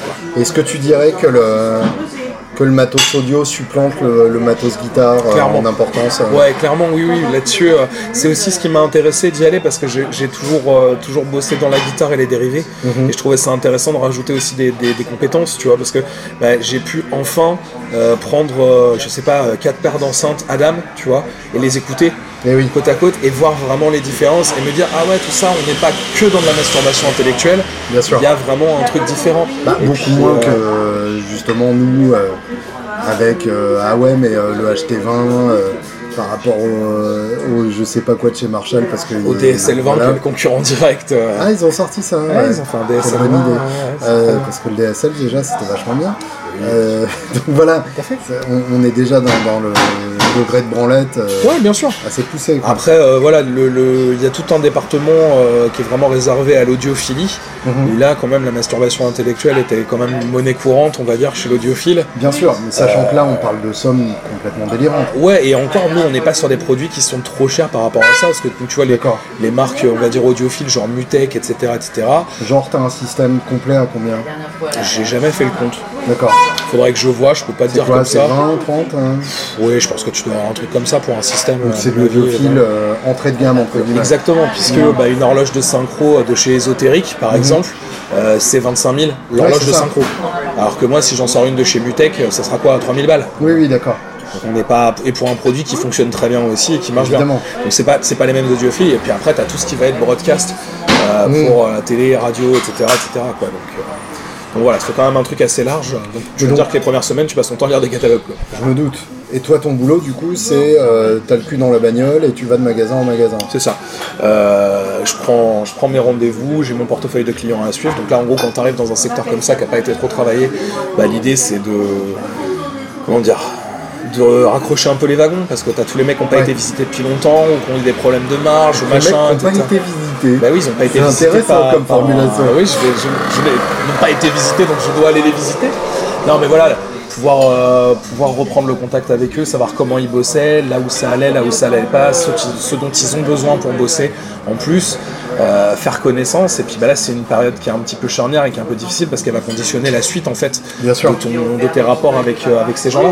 Donc euh, bah, c'est là où tu y vas en étant bah, le plus sympa possible euh, Mm. d'une manière générale, où tu essayes d'être un peu arrangeant, de faire des trucs et tout et tout. Et, et voilà. et tu vas- Concrètement, donc tu, tu, tu vas les voir, tu leur demandes vous avez besoin de quoi? Et Oui. une fois qu'ils t'ont dit ça, tu leur très- dis euh, ouais mais il faudrait quand même vachement ça quoi. C'est ça, c'est l'idée. T'as vachement grossi le trait, mais ouais, ouais c'est, l'idée. Après, t'as, aussi toute la gestion de dossier. Genre, le mec a fait une commande, c'est un produit euh, genre de chez Harman qui arrivera pas avant novembre. Mhm. Tu vas faire en sorte de, de- de suivre un petit peu tout ça et de faire en sorte qu'il ait son produit rapidement, Ouais. ou de l'orienter sur autre chose, ou il a un souci de panneau déballage, tu vas faire le truc. Et après, il y a une partie qui est franchement fun, c'est toi, tu reçois les nouveautés. Donc ça, c'est trop cool parce que tu vas essayer avant tout le monde Ouais. tes nouveautés. Euh, puis c'est marrant, je me suis retrouvé par exemple quand on a eu le, le HT Club 40 euh, en finition Kentucky Red euh, avec les 6 L6 et le, le HP Eminence. Euh, on, s'est tous regardés dans la salle de réunion. Bon, bah, ça serait bien de l'essayer. Ok, il y en a un qui se démerde pas trop mal à la guitare. Du coup, c'est tombé sur ma gueule. Et euh, j'ai essayé ça avec euh, la 7 cordes que j'avais dans le coffre de la bagnole. Enfin, tu sais, t'es là euh, en train d'assassiner du gros riff devant ton chef de produit. Est là en mode Ah, ça fait du bruit quand même. C'est marrant. Enfin, tu vois, tu vas tester le matos. Puis après, ce matos-là, tu le prends. Tu l'emmènes dans les magasins en disant Bon, les gars, faut que je vous montre, c'est trop cool. Puis là, tu retrouves un peu le discours de passionné. Je suis pas juste là pour te vendre un truc, mais regarde, ça, c'est vraiment cool pour le coup. Je te fais essayer, je te montre comment ça marche, etc. Après, tu prends, tu prends pas, ça, c'est autre chose. On verra après, mais au moins, tu essayes le truc, tu vois. Euh, et c'est des trucs qui ont- bien marché. J'ai passé d'excellents moments bah, à Guitar Village par exemple, avec Laurent quand on a fait justement la présentation de ce Black Star là, euh, et avec Chris aussi. C'était trop cool, on a passé Ouais. un bon moment où tu joues, euh, enfin euh, voilà, t'es là, ça sonne bien, euh, la gratte est cool, l'ampli est cool, tu, tu regardes, ton, tu regardes ton, ton collègue ou ton client, puis t'as, t'as là, t'as le sourire quoi, c'est cool. Et donc typiquement en fait t'es VRP Ouais, c'est ça. et t'as la chance d'être VRP sur un C'est horrible parce que quand tu dis VRP, je repense à cet infâme groupe de ska. Bien sûr, les VRP. Les VRP, ouais. Retire tes nains de tes poches. Ouais, c'est ça. Bien sûr, fabuleux. C'était l'évolution des non-tropos. Oh merde. Ah ouais. J'ai pas connu ça. Ah si si, euh, je je voudrais être un nain pour avoir une grosse bite, Ouais, mais je suis un géant et la mienne est petite. c'est profond. Ah c'est beau, On dirait du Voltaire. au moins. Euh, donc tu es VRP mais sur une, euh, un territoire qui te permet de dormir chez toi tous les soirs. Ça, c'était un peu le, le, le côté win total du truc, c'est Ouais. qu'effectivement, je suis sur Paris, la région Parce parisienne. qu'en général un VRP Ah, tu euh, dors ça, pas chez toi, ça quoi. carte dans tous les compagnies du- ça, exactement. de, de la Donc ça, région. c'était aussi ce qui m'a fait, euh, ce qui m'a fait me décider, c'était le fait que je pourrais, ouais, je pouvais rentrer à la maison tous les soirs sans passer par la case hôtel. Euh, voilà, j'ai plein de collègues que ça dérange pas, qui font de la Mm. route, qui adorent ça et tout. C'est un choix de vie. C'est un choix de vie. Bon après, euh, j'aimais bien le côté, euh, bah, au moins le vendredi soir quand j'ai fini, j'ai pas 4 heures de route pour remonter à la maison ou quoi. Mm. Je vois mon collègue qui fait la, la- la partie Grand Sud, là, Eric, euh, lui il fait 50 000 km par an. euh, Ouais. Enfin, c'est. Le mec il est mi-homme, euh, mi-Peugeot quoi. Donc, euh, oui, je vois. mais, mais voilà, mais lui il adore ça, et puis il a un territoire vachement étendu. Mm. Après, c'est d'autres difficultés aussi, parce que là où un collègue qui est en province, il va pouvoir se faire un rendez-vous, deux par jour. Mhm. Moi, pour bien faire, il faut que j'en fasse trois ou quatre. Alors j'allais, j'allais en venir là. Euh, la, la- la merdisation de la société étant ce qu'elle est, euh, c'est un boulot où on va te demander de faire de plus en plus de rendez-vous. Et euh, de les caler euh, les uns à la suite des Des autres. fois, euh, alors après, demande là où c'est un métier où en gros tout se décidait après le, le digestif du midi à 15h30. Mhm. Toi, ton argument de vente n'est pas forcément l'alcool. Non, Donc tu es Pas obligé de trouver d'autres pas moyens. tout le temps. Je les drogue en fait. Le GHB. C'est ça, le GHB, ça marche très bien. Non, non, non, euh, c'est sûr qu'effectivement, c'est en train d'évoluer. Euh, je vois certains commerciaux à l'ancienne qui avaient le côté, justement, comme tu dis, euh, le côté Jean-Claude Convenant, euh, où on va bouffer à la patate qui fume. C'est ça. On sort à 16h ivre-mort et puis là on signe les contrats. Non, ça va être un peu différent. Là, moi j'ai souvent affaire à des interlocuteurs qui m'accordent une heure de leur temps. Ouais. Oui, parce que eux-mêmes sont dans la position où tu étais à Metal Guitar. C'est-à-dire qu'ils ils sont tout seuls au magasin, Exactement. ils ont 14 guitares ils à euh, régler. ils taffent, ils ont une livraison qui va arriver, ils ont un enlèvement à faire avec ceci et cela et tout. Mm. Ils n'ont pas le temps. Donc moi l'idée c'est de leur faciliter le, le mieux possible la tâche. Je vais les voir et j'attends et des fois quand bah, des fois il- tu sais t'as pas de chance, tu vas avoir deux trois clients qui arrivent, puis bah, le mec va prioriser sur les clients, c'est normal.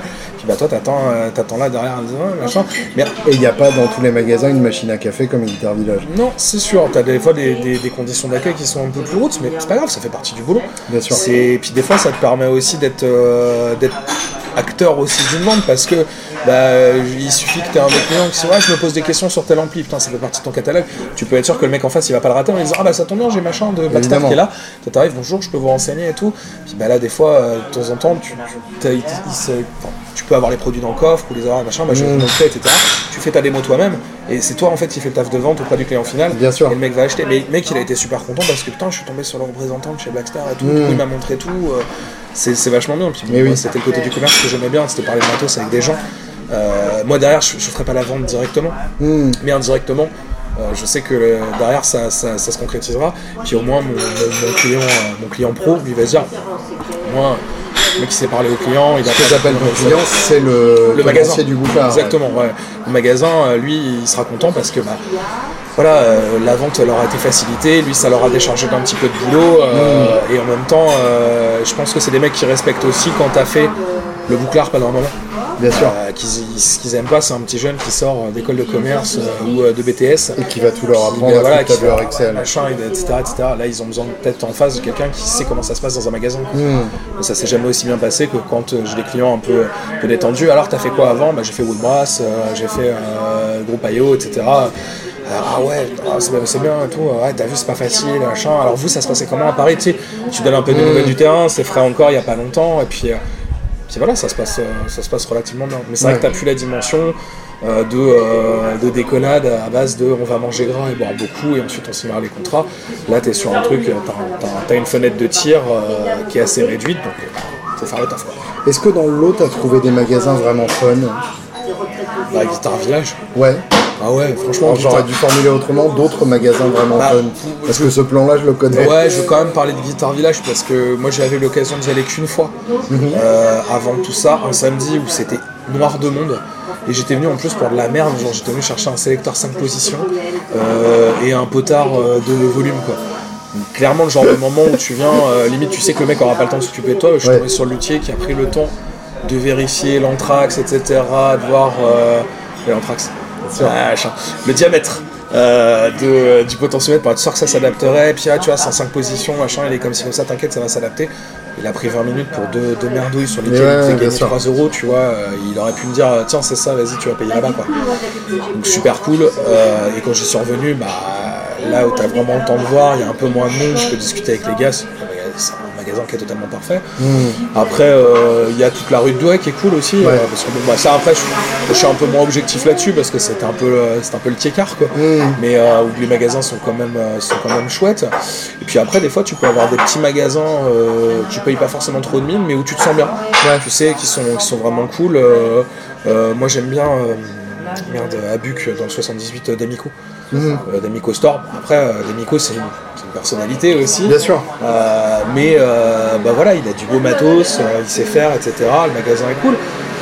Donc ouais, ouais, j'en ai trouvé quelques-uns. T'as des trucs des fois où t'es là, t'as- à la fin t'as pas vraiment envie de partir parce que tu voudrais bien continuer à regarder les guitares et peut-être Ouais. essayer un ou deux trucs quand tu restes un guitariste. quoi. Et justement, des magasins qui font des marques euh, un peu inattendues, qui font en direct, des magasins qui font de l'occasion.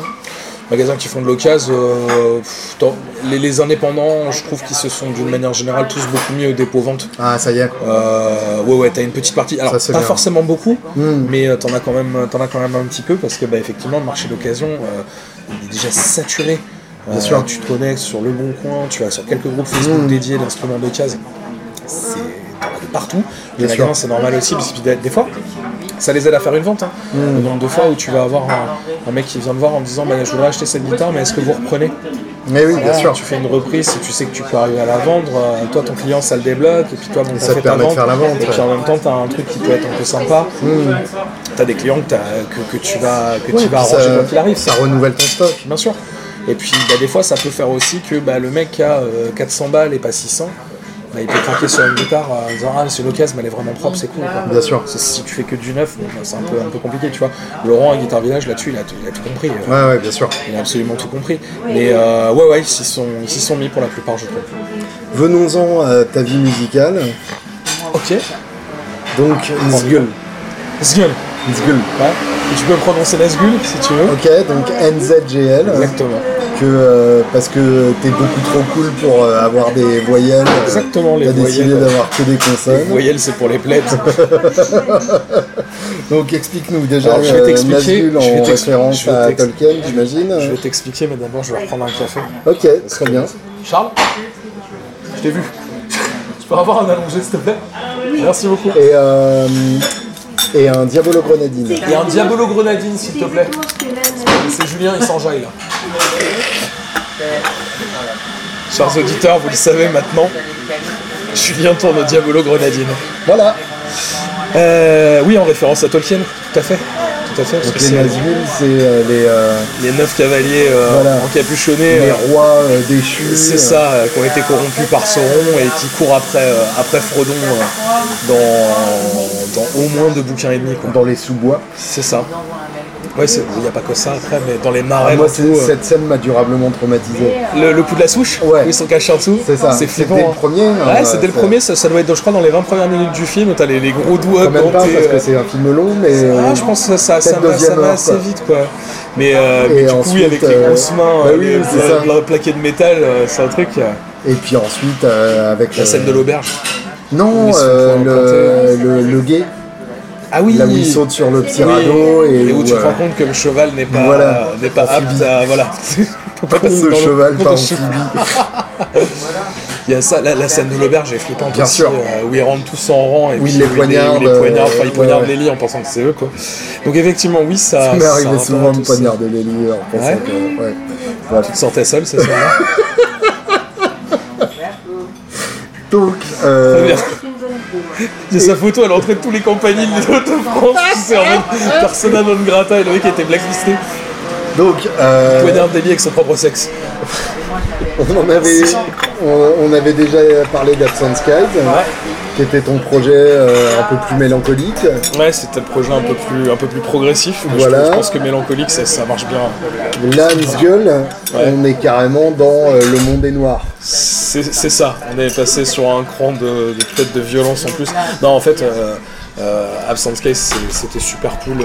Enfin, c'est toujours super cool parce que c'est pas, c'est pas terminé. Absent Skies n'est pas mort. Non, parce que bah il y a un deuxième EP qui est, qui est prêt en fait. Donc quelques petites bidouilles de mixage et un ou deux trucs que je dois faire en plus, mais euh, l'EP l'EP est prêt. Donc un 5 titres euh, entièrement inédits que pour l'instant je suis le seul à pouvoir euh, écouter. Mais On, pour euh, l'instant, Gueule a supplanté Absent Bah, Skies. disons pour l'instant, ouais, j'avais, envie de faire, euh, de faire un truc un peu différent. En fait, autant avec Absent Skies, on a fonctionné beaucoup, d'abord en dynamique un peu duo, et puis ensuite en rajoutant des éléments avec euh, vraiment du dynamique plus de groupe. Et fait, au bout d'un moment, euh, j'ai envie de faire un truc un peu tout seul. Enfin, Mm. si tu veux, l'idée de faire une for- un- de faire du, du black et du death un peu old school, c'est un truc qui me titillait depuis longtemps, Mhm. et sans spécialement euh, avoir la possibilité de le faire. Parce que quand tu fais un truc un peu un peu progressif, arriver avec un blast, euh, du grunt de partout, une guitare sous-accordée plus plus, etc. C'est un peu compliqué. Donc là, c'était l'idée d'explorer autre chose. Quoi. Et explication pour les, pour les novices. Du blast. Alors, tu c'est quand la batterie a fait la machine à coudre. Ouais. T'as beaucoup de double pédales et après tu noies tout avec les cymbales. C'est ça, le blast en gros ça va être. Exactement. Ok. Voilà. Qu'est-ce que tu as utilisé encore comme terme à la con Le grunt. Donc ça c'est le chant qui fait le cochon qu'on égorge. Alors ça non, le chant qui fait le cochon qu'on égorge c'est le pig squeal, le hurlement de cochon. Littéralement. Que tu retrouves beaucoup plus dans le grind et dans, dans ses dérivés. Euh, donc cette espèce de, de guttural mais avec une pointe d'aigu. Mhm. Le grunt est vraiment sur un, un guttural très très rauque, gorge ouverte. Ok. Voilà, c'est plus, c'est Gorge plus ça. ouverte. Gorge ouverte, vraiment. Il y a plein d'air qui passe et tout. Mais pas avec un couteau, hein, tu le fais toi-même. hein, c'est- Et donc, ça, c'est typique de quel style? Euh, plus death Oui, d'accord. que, que, que grind. Et après, C'est le- Cannibal Corpse, euh, des trucs comme ça. Ouais, voilà, ouais, on est sur une growl un peu gruntée. T'as un côté un peu plus sec, entre guillemets, dans le grunt, mais on s'en branle en fait. Hmm. Et guitare accordée très bas. Très bas. C'est plus death que black là Bah, encore. c'est plus death que black, effectivement. En black, on cherche plutôt euh, De l'aigu. la guitare hyper perçante. Ouais, Euh, enfin, l'impression que j'ai de, de l'extérieur, hein, même si euh, j'écoute du, du black depuis bien plus longtemps que toi. euh, espèce de jeune bled. L'impression que j'ai de l'extérieur, c'est que euh, le black a un côté plus punk en fait. Bah, à la base, euh, oui, ça vient de là. Les mecs, c'était des punks qui savaient pas spécialement bien jouer de, leur, euh, leurs instruments et qui ont exploré une autre C'est Venom, les fondateurs du black metal, Ouais, qui, qui sont en fait des, avec la chanson Black des Metal. copies de Motorhead C'est tout ça. pourries. C'est ça, pas en place. Voilà. Et avec effectivement cette chanson black metal, Black Metal qui, qui a, qui a qui à mourir de rire. Ah en oui, fait. c'est super drôle. Mais euh, après, oui, ce côté punk, tu le trouvais. euh, En fait, en fait j'aimais bien l'espèce de crossover que tu pouvais avoir entre le, le Black et le Death avec des groupes. euh, Crossover, comme, ça se dit euh, mélange donc en français. Oui, tout à fait, ce, ce mélange un peu, un peu crossover finalement. Euh, T'as raison, j'aime pas trop les anglicismes, c'est un peu destroy euh, si tu veux. voilà, ce, ce genre de, de mélange que tu pouvais retrouver avec des groupes comme Behemoth par exemple, Ouais. euh, ou qui font une sorte de black and death metal. euh, euh, où tu vas retrouver l'imagerie, tu vas retrouver certains codes stylistiques des riffs. Alors l'imagerie, donc black metal, c'est Satan, ouais, la Et death metal, c'est gore. c'est ça. Ouais, c'est ça, c'est l'idée. D'un côté, on se baigne dans le sang d'un bouc, Ok, ouais, et côté, on, de l'autre, on, bouc. étripe. Et euh, on sort les. Voilà, voilà. On, fait on mesure. Et, et c'est plus fun en fait le, le death metal. Il y a un côté plus skater, euh, Ça, plus ça- euh, Californie. euh. ah, ça dépend, hein, c'est- pas tout à fait. Après, musicalement, le code n'est pas du tout le même. Le black, comme tu disais, on va être sur un côté beaucoup plus punk, avec des guitares qui percent, avec une batterie peut-être un petit peu plus primitive. Il y a une sorte d'énergie que, que, que t'as pas dans d'autres styles, même si Ouais. le death va avoir la sienne, où tu vas avoir un côté beaucoup plus technique. Mhm. Peut-être des mecs qui jouent. euh, Puis c'est deux sons très différents parce que. Enfin, pour moi, le. le- Le black que j'aime bien, euh, c'est celui qui va venir des- du, du nord de l'Europe, entre guillemets, même si les Américains se défendent très bien à ce petit jeu-là, surtout maintenant. Et le death, ça va être euh, d'un côté le death de Floride.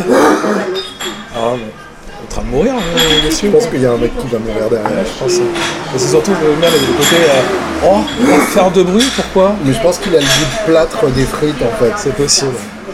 Donc tu vois d'un côté le, le death, euh, le death qui vient de, de Floride et puis après celui qui vient pareil du nord de l'Europe avec Anthem et tout Ouais. et la HM2 Bien la fameuse Est-ce que In Flames c'est un groupe de death metal? Je pense pas D'accord. pas peut-être la un scène moment de Göteborg ou Göteborg euh, pour euh, les cons, joli c'est euh, c'est pas du death.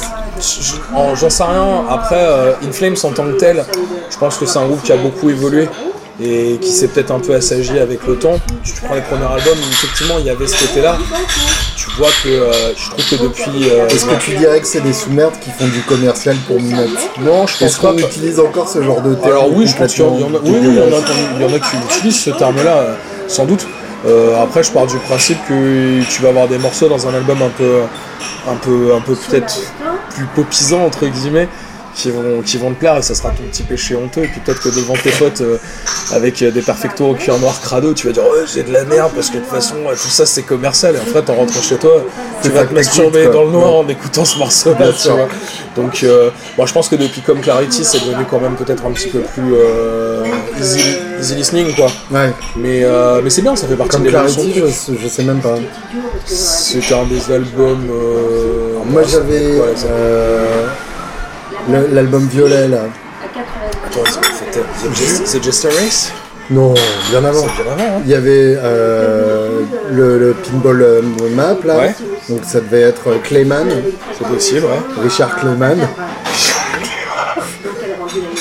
Et euh, Richard Clement, je m'en remettrai pas. c'est bien non? Ouais, Richard Clement, j'adore. Donc Clayman et ensuite euh, l'album qui a, qui a- qui a- qui a cartonné d'enfer. C'était un album vert et blanc qui était très beau. Ouais, Je de- demande à. Google. euh, Je vais tricher, on va faire la, la, là, la euh, In Flames c'est- discographie. Tiens, meuble, raconte une blague pendant ce temps-là. Et bah alors, euh, c'est un mec qui prend son élan. C'était une blague zoophile. Donc, euh, revenons à, à nos moutons euh, euh, qui, brûlent des églises. Euh, Qu'est-ce qui t'a donné envie de, de- de te pencher sur ce style-là? Euh, Est-ce que c'est un truc que t'as déjà joué ou c'était juste une envie Ouais, je- ça faisait euh, super longtemps, tu sais, euh, que, que- ça fait super longtemps que j'en écoute, quoi, tout bêtement. Donc forcément, plus tu écoutes un, un- un style en particulier, puis surtout quelque chose qui a quand- de la personnalité comme ça, plus tu vas, je pense, euh, absorber les, les codes de tout ça sans vraiment t'en rendre compte. J'avais eu plein de fois des idées de riff un peu débiles, tu sais, avec du tremolo picking, etc. Etc. Et j'avais jamais franchi le pas parce que, parce que voilà, j'avais d'autres trucs à faire avant. Et là, je sais pas, euh, ça, ça faisait quand même euh, pas loin d'un an que ça, me- ça me traînait en tête en me disant, putain, mais j'ai quelques idées. Ce qui serait marrant, ça serait d'arriver à mixer, tu vois, le côté euh, ambiance, euh, enfin Black Death à l'ancienne, mais avec une prod super moderne. Euh, parce que j'aime bien cette production-là aussi, tu vois, Ouais. les trucs que tu vas retrouver dans des trucs beaucoup plus, beaucoup plus gent en fait. Euh, cette scène très euh, 2010-2020, quoi, une dizaine d'années. Et du coup, voilà, c'est un peu comme ça que ça s'est fait. Donc en gros, t'as t'as mélangé tout ce que t'aimes en métal extrême. Ouais, c'est ça. C'est ça. Et donc, comment, euh, comment ça marche? T'es tout seul, Ouais, principalement. t'es face à ton ordi, euh, tu programmes ta batterie, euh, Bah, après, tu te dis ça c'est bien. moi, moi, pour, la, pour la compo, je, je fonctionne souvent par la guitare pour commencer. Euh, déjà sur les, la progression d'accords. Tu vois, en me disant, tiens, ça c'est pas ça, c'est sympa, etc., etc. Je me suis repenché un petit peu. C'est con, tu vois, mais ça m'a. C'est un style qui est peut-être un poil plus primitif. Mais du coup, au niveau des sons, ça m'a permis de rebosser certains, certains concepts de gamme et de mode que j'utilisais plus. Euh, sur de la gamme exotique ou sur des modes en particulier, Bartok et compagnie et tout et tout, Euh, justement pour pouvoir retrouver un peu ces doigtés-là et me dire ah attends c'est pas mal en fait ça ça tu connais peu ce genre de truc euh, Bah, j'ai fait euh, j'ai fait l'école Atlas euh, Mmh, pas dans, c'est pas pour dans ça. un an alors après euh, me pose pas de colle parce que là dans l'état où je suis Ah mais j'en serais incapable. J'ai- J'ai j'ai, j'ai eu cinq méthodes différentes pour, euh, pour jouer les modes. ouais J'ai toujours pas compris le, le principe. d'accord je me sens pas de te l'expliquer là Si je suis vraiment pas sûr de moi non Ce que j'en ai compris, c'est que c'est la même gamme, mais qu'on commence à différents endroits et du coup ça porte différents noms. Ouais, c'est un réserve. Ouais, si, j'ai pas compris. En gros, euh, en gros, c'est l'idée que ce- tu vas dégager une couleur différente selon les accords que tu joues par derrière. Ouais. Euh, et inversement, tes notes, euh, ça va sonner différemment euh, selon, selon la gamme que tu vas jouer, la position, etc., selon, la, selon ta grille d'accords, enfin bref.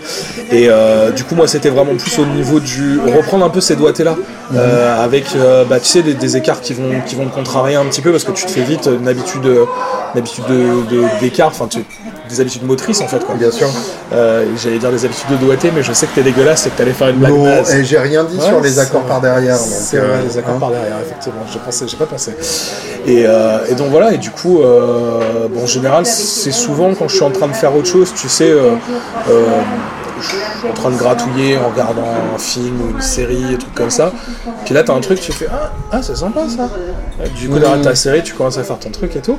Je prends quelques idées et en général, en fait, je me, je me force à rien noter. Parce que si je note, c'est. Je vais l'enregistrer à la limite pour pouvoir le réécouter, me rappeler des intervalles et tout. Mais si je le note, c'est trop figé et j'aurais peut-être pas forcément de possibilité de le. de le- de le- Entendre différemment. Ouais, ou juste de, le- de le modifier un petit peu. Oui, ça va être euh, trop, trop fixé, tu vois. Et après, on- en général, on se voit avec Max euh, d'Absence Case qui me file un coup de, un coup de main là-dessus. Qui est le chanteur aussi qui dans le chanteur aussi dans Nazgûl et qui est aussi un excellent guitariste et un très très bon ingé son. Et du coup, euh, je lui montre un petit peu tout ça. Ouais, attends, ça c'est pas mal et tout. Donc on fait tourner un clic, tac, tu enregistres le truc par-dessus, puis après on va écrire la batterie ensemble, puis après on va écrire la basse. Voilà, écoutez. En gros, l'idée c'est quand on se fait une séance, on repart, on a un morceau qui est fait. D'accord. Comme ça, t'as ta pré-prod, tu sais exactement comment ça va sonner, ça va t'aider à. Lui, euh, en gros, a un rôle de, de, de critique et de sélection par rapport à tes idées. Oui, mais euh, la plupart du temps, je... en tout cas sur ce projet-là, euh, il y a des trucs sur lesquels on n'est pas d'accord, mais là je dis, bon, pour le... moi je préfère que ça reste comme ça. Autant avec Absence Skies, on va être plus sur le compromis, autant à la fin c'est euh, non, ok, mais c'est. Il n'a pas, de... il a pas de veto dans ce groupe-là.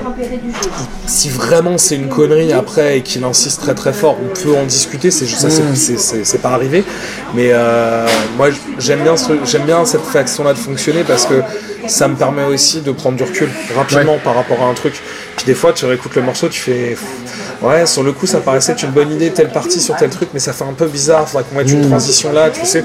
Comme on dit, en deux têtes valent mieux qu'une. Et, voilà, donc ça fonctionne très bien comme ça. Donc on a fait, on a fait ça pour, euh, pour l'EP qui est sorti il n'y a pas longtemps, là, euh, Tales from the Pale Moon. Euh, et du coup, après, j'ai fait l'enregistrement avec, avec Pierre de Kadinja. Oui. Qui, n'est pas le même que le propriétaire de Miss Daisy, la Strat de 54. Alors là, tu confonds avec Jean-Pierre Danel. C'est ça. Voilà, lui, c'est juste Pierre Danel. Ouais, c'est ça. Pierre Danel. C'est pas simple quand même. C'est pas du tout le, même personnage, je, pense. Je n'est pas fan des Shadows, non Non. Euh, enfin, si, peut-être, remarque. Des fois, il est tellement chelou dans ses goûts musicaux que, en fait, c'est super intéressant parce que lui, derrière, bah, il écrit énormément pour Kadinja. Mhm. Donc, tous ces riffs super breakés, super violents, etc. Lui, il a ça. Mais d'un autre côté, euh, du métal, il en joue quasiment pas.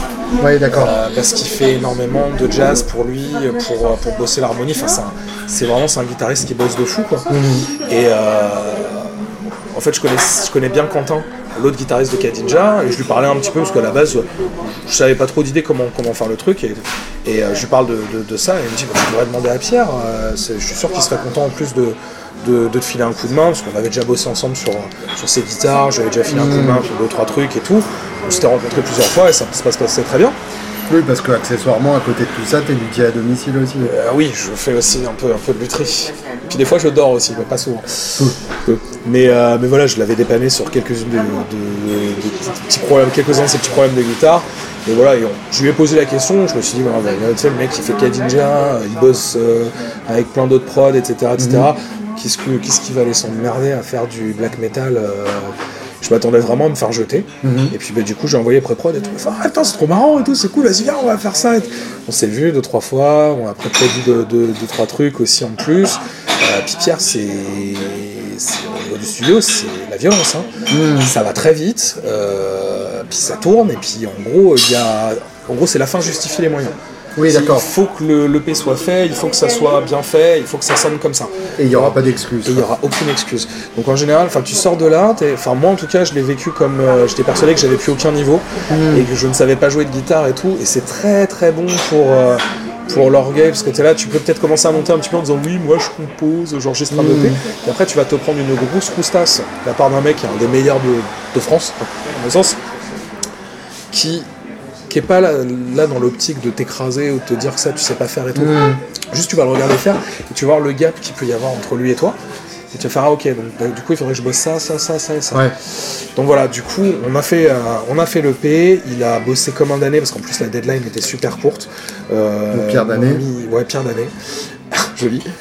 Euh, mixage mastering, je crois qu'il a eu il a eu un truc comme à peine 15 jours pour le faire. Oui, d'accord. À intercaler dans son planning et tout. parce que 15 jours, quand tu bosses que là-dessus, ça va. Hmm. Mais intercaler dans son planning, c'est juste pas, possible du tout. Sachant qu'il y avait d'autres projets qui supportaient ça, Exactement. Donc, euh, donc voilà, et puis bah, il avait plein de trucs à faire avec Adenja et tout et tout, donc euh, très, très compliqué. Donc ça s'est fait quand même, quand même bien, il a bossé comme un année, je crois qu'il m'a envoyé le dernier fichier euh, le jour de la deadline, genre 5h30 du matin. J'ai vu le message à 7h, il devait être en train de finir d'arranger le studio et tout, en disant merci mec, c'est trop cool et tout. Ok, bah écoute-le, si vraiment il y a des trucs à modifier, tu me dis, mais là pour l'instant je vais, je vais me coucher quoi je vais dormir. Il était vraiment explosé, donc euh, je crois que je pourrais jamais le remercier assez d'avoir fait tout ça.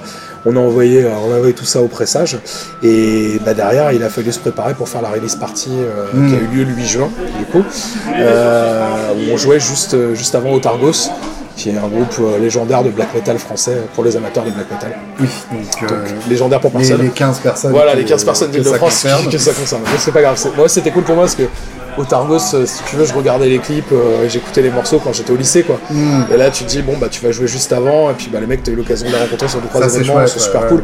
c'est un peu un achievement, quoi. Hmm. Et, euh, donc, voilà, une réussite en français, tout à fait. C'est vrai que c'est Destroy comme terme. pas trop, quelque part.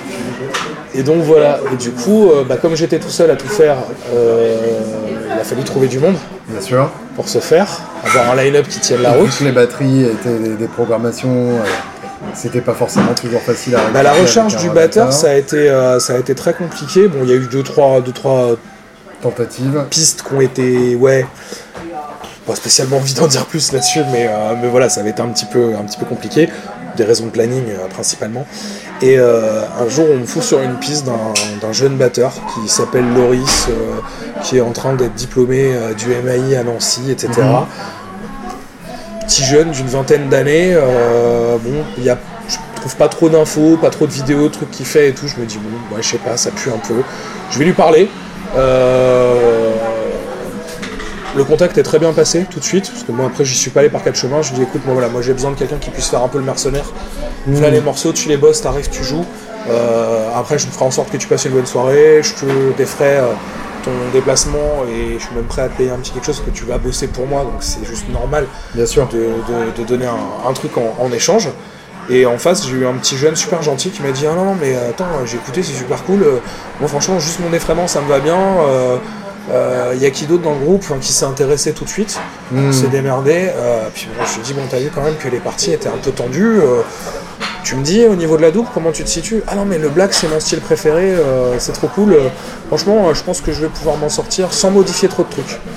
Et il l'a fait, sans modifier trop de trucs. Donc, c'est une sorte de Richard Virang de la double, euh, super précis. Hmm. Écoute, on a vécu euh, ce genre de moments qui te font, euh, qui te font kiffer faire, du, faire du, de la musique en groupe. On s'est posé faire une espèce de mini répète juste avant le, le- le- le concert avec le guitariste, moi et Loris. Et en fait, t'es là, euh, tu sais, genre, quand tu galères un peu sur le premier morceau, tu vois, une fois, deux fois, et la troisième fois, en fait, il y a le- ça y est, ça Ouais. se détend, il y a la mayonnaise qui prend, puis tu te regardes, t'es là, t'es, oh putain, c'est bête comme musique ce qu'on fait, c'est génial, Putain, ça donne envie de bouger la tête, quoi, c'est cool. Et, Et donc, juste- voilà. Justement, euh, alors déjà, en- entre parenthèses, euh, je le mentionnerai évidemment dans l'intro parce que euh, faut quand même pas déconner, faut que les gens l'achètent. Mais euh, c'est, ça fait longtemps que j'ai pas entendu un EP de black metal avec un beau son. Et les, les deux étant souvent antinomiques euh, C'est vrai que t'as souvent par, le cas. euh, par choix identitaire, mais surtout par manque de moyens. Oui. T'as réussi à avoir un gros son, mais pour autant, c'est éclatant. Bref, euh, merci. ça c'était la, la parenthèse. euh, euh, il en reste un peu euh, sur ma moustache. Euh, J'en ai dans le sourcil. et du coup, je sais plus où je voulais en venir.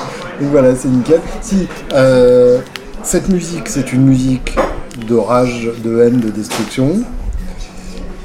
Moi, il m'arrive souvent, oh, souvent, non, je vais pas le dire à ce point-là, mais il m'arrive régulièrement d'être énervé au point d'avoir envie de hurler et euh, de taper les murs et des fois je me fais mal à la main et je me rends compte que c'est idiot parce que ma main c'est mon outil de travail et je fais pas que de la branlette Euh, Elle était tellement gratos. je m'y attendais pas T'étais parti pour faire un beau truc, c'est- ça déclamait et tout. T'as tout gâché. mais c'est c'est aussi ma spécialité. Euh, mais en parallèle de ça, c'est une musique qui est quand même relativement technique, exigeante, qui demande d'être concentré sur ce que tu es en train de faire parce que c'est des structures à la con. Donc, est-ce qu'il y a un lâcher-prise dans cette musique ou pas? Parce que pour Ouais. avoir le côté cathartique, il faudrait une relative simplicité, en tout cas de l'extérieur, c'est ce que je me dis. Ouais. Alors après, je, je sais pas si je sais pas si c'est très technique au niveau des riffs de guitare. Moi, moi, enfin, c'est- tu sais quand c'est toi qui écris un truc, Ça devient euh, forcément plus naturellement. C'est ouais. plus naturel, tu vois. Je le voyais aussi dans Absent Skies, les parties que moi j'écrivais, elles passaient très bien, il n'y a pas de souci parce que c'est ma façon de faire. Les parties que Max écrivait, là c'était un petit peu plus tendu parce que je suis, Ouais, pas, je suis pas lui, on n'a pas du tout la même façon de jouer. Lui par exemple, c'est un mec qui fait beaucoup de sauts de cordes, sur Mm. genre des fois 2-3 cordes. Et moi, c'est un truc sur lequel je peine à chaque fois, je meule comme un âne et ça ressemble à rien.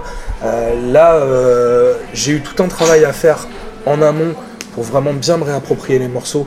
Euh, parce que bah, c'est facile quand on t'enregistre un peu à la volée, tu fais ton Bien truc, sûr. etc. etc. de, de la se faire vola. un petit peu à la vola. Exactement. À la vola. Voilà. Euh, non, j'ai pas de. Vola à la tire. Voilà. Voilà la tire. Euh, voilà le moment euh, de continuer ce podcast. Par exemple. Merci les deux minutes du peuple. Et, et du coup, voilà, ça, ça, te, ça te permet de te, te réapproprier tout ça. Euh, j'ai demandé de l'aide aussi à, à Quentin de Kadinja parce que lui, c'est en plus d'être un excellent guitariste, c'est un très bon pédagogue. Donc reprendre les morceaux, bien être sûr aussi pour me rassurer que voilà, c'était ça, c'était en place, etc. D'avoir aussi un, un œil extérieur parce que des fois, moi, je fais Mm. des trucs un peu à ma manière euh, et puis d'avoir un mec en face qui dit mais attends, mais tu t'emmerdes là, pourquoi tu vas chercher ça avec tel doigt, Ouais. fais-le plutôt comme ça. Tu sais, c'est tout con, mais des fois, tu as besoin de ça aussi parce que ça faisait très longtemps que j'avais pas repris de cours entre guillemets. Et même si c'était sur ma musique, tu vois, voir quelqu'un qui la, d'autres qui la joue et, et tu l'envisages différemment, ça change un peu ton rapport au truc. Donc c'est, c'est assez intéressant parce que là, du coup, ça a été un- vraiment une histoire de collectif, de gens vraiment super cool et super doués, tous autour, euh, autour de moi, et puis du coup, qui m'ont, vraiment porté vers le haut. C'était, c'était trop cool. Donc, t'as un lâcher prise à partir du moment où tu es suffisamment à l'aise avec tes morceaux et tes structures. Mhm. Et. euh, Ça devient une seconde nature. Ouais, ouais, ouais, t'as un moment où tu, où tu te déconnectes. Et des fois même, tu fais des pains tellement t'es dans le lâcher prise en fait, où t'es en train de, de créer ton moment. Parce que, parce que t'es, voilà, en train de vivre le truc à ce, à ce moment-là, quoi. Et il y a ce stade-là, effectivement. Ouais, et puis il y a quelques riffs qui sont en toute, euh, en toute modestie, qui sont, qui sont vraiment bandants à jouer, quoi. Des, Mm. des trucs de moche part un peu violentes et tout, t'es là en train d'appuyer, t'as tout le monde devant qui est en train de, en train de secouer la tête, ça fait quelque chose, quoi. Ouais. Et t'es là, t'es- ça y est, on ressent tous la même chose, tu vois. T'es là le moment où tu vas commencer à, à gesticuler, à remettre la, la, la mâchoire de ton voisin dans l'autre sens, quoi.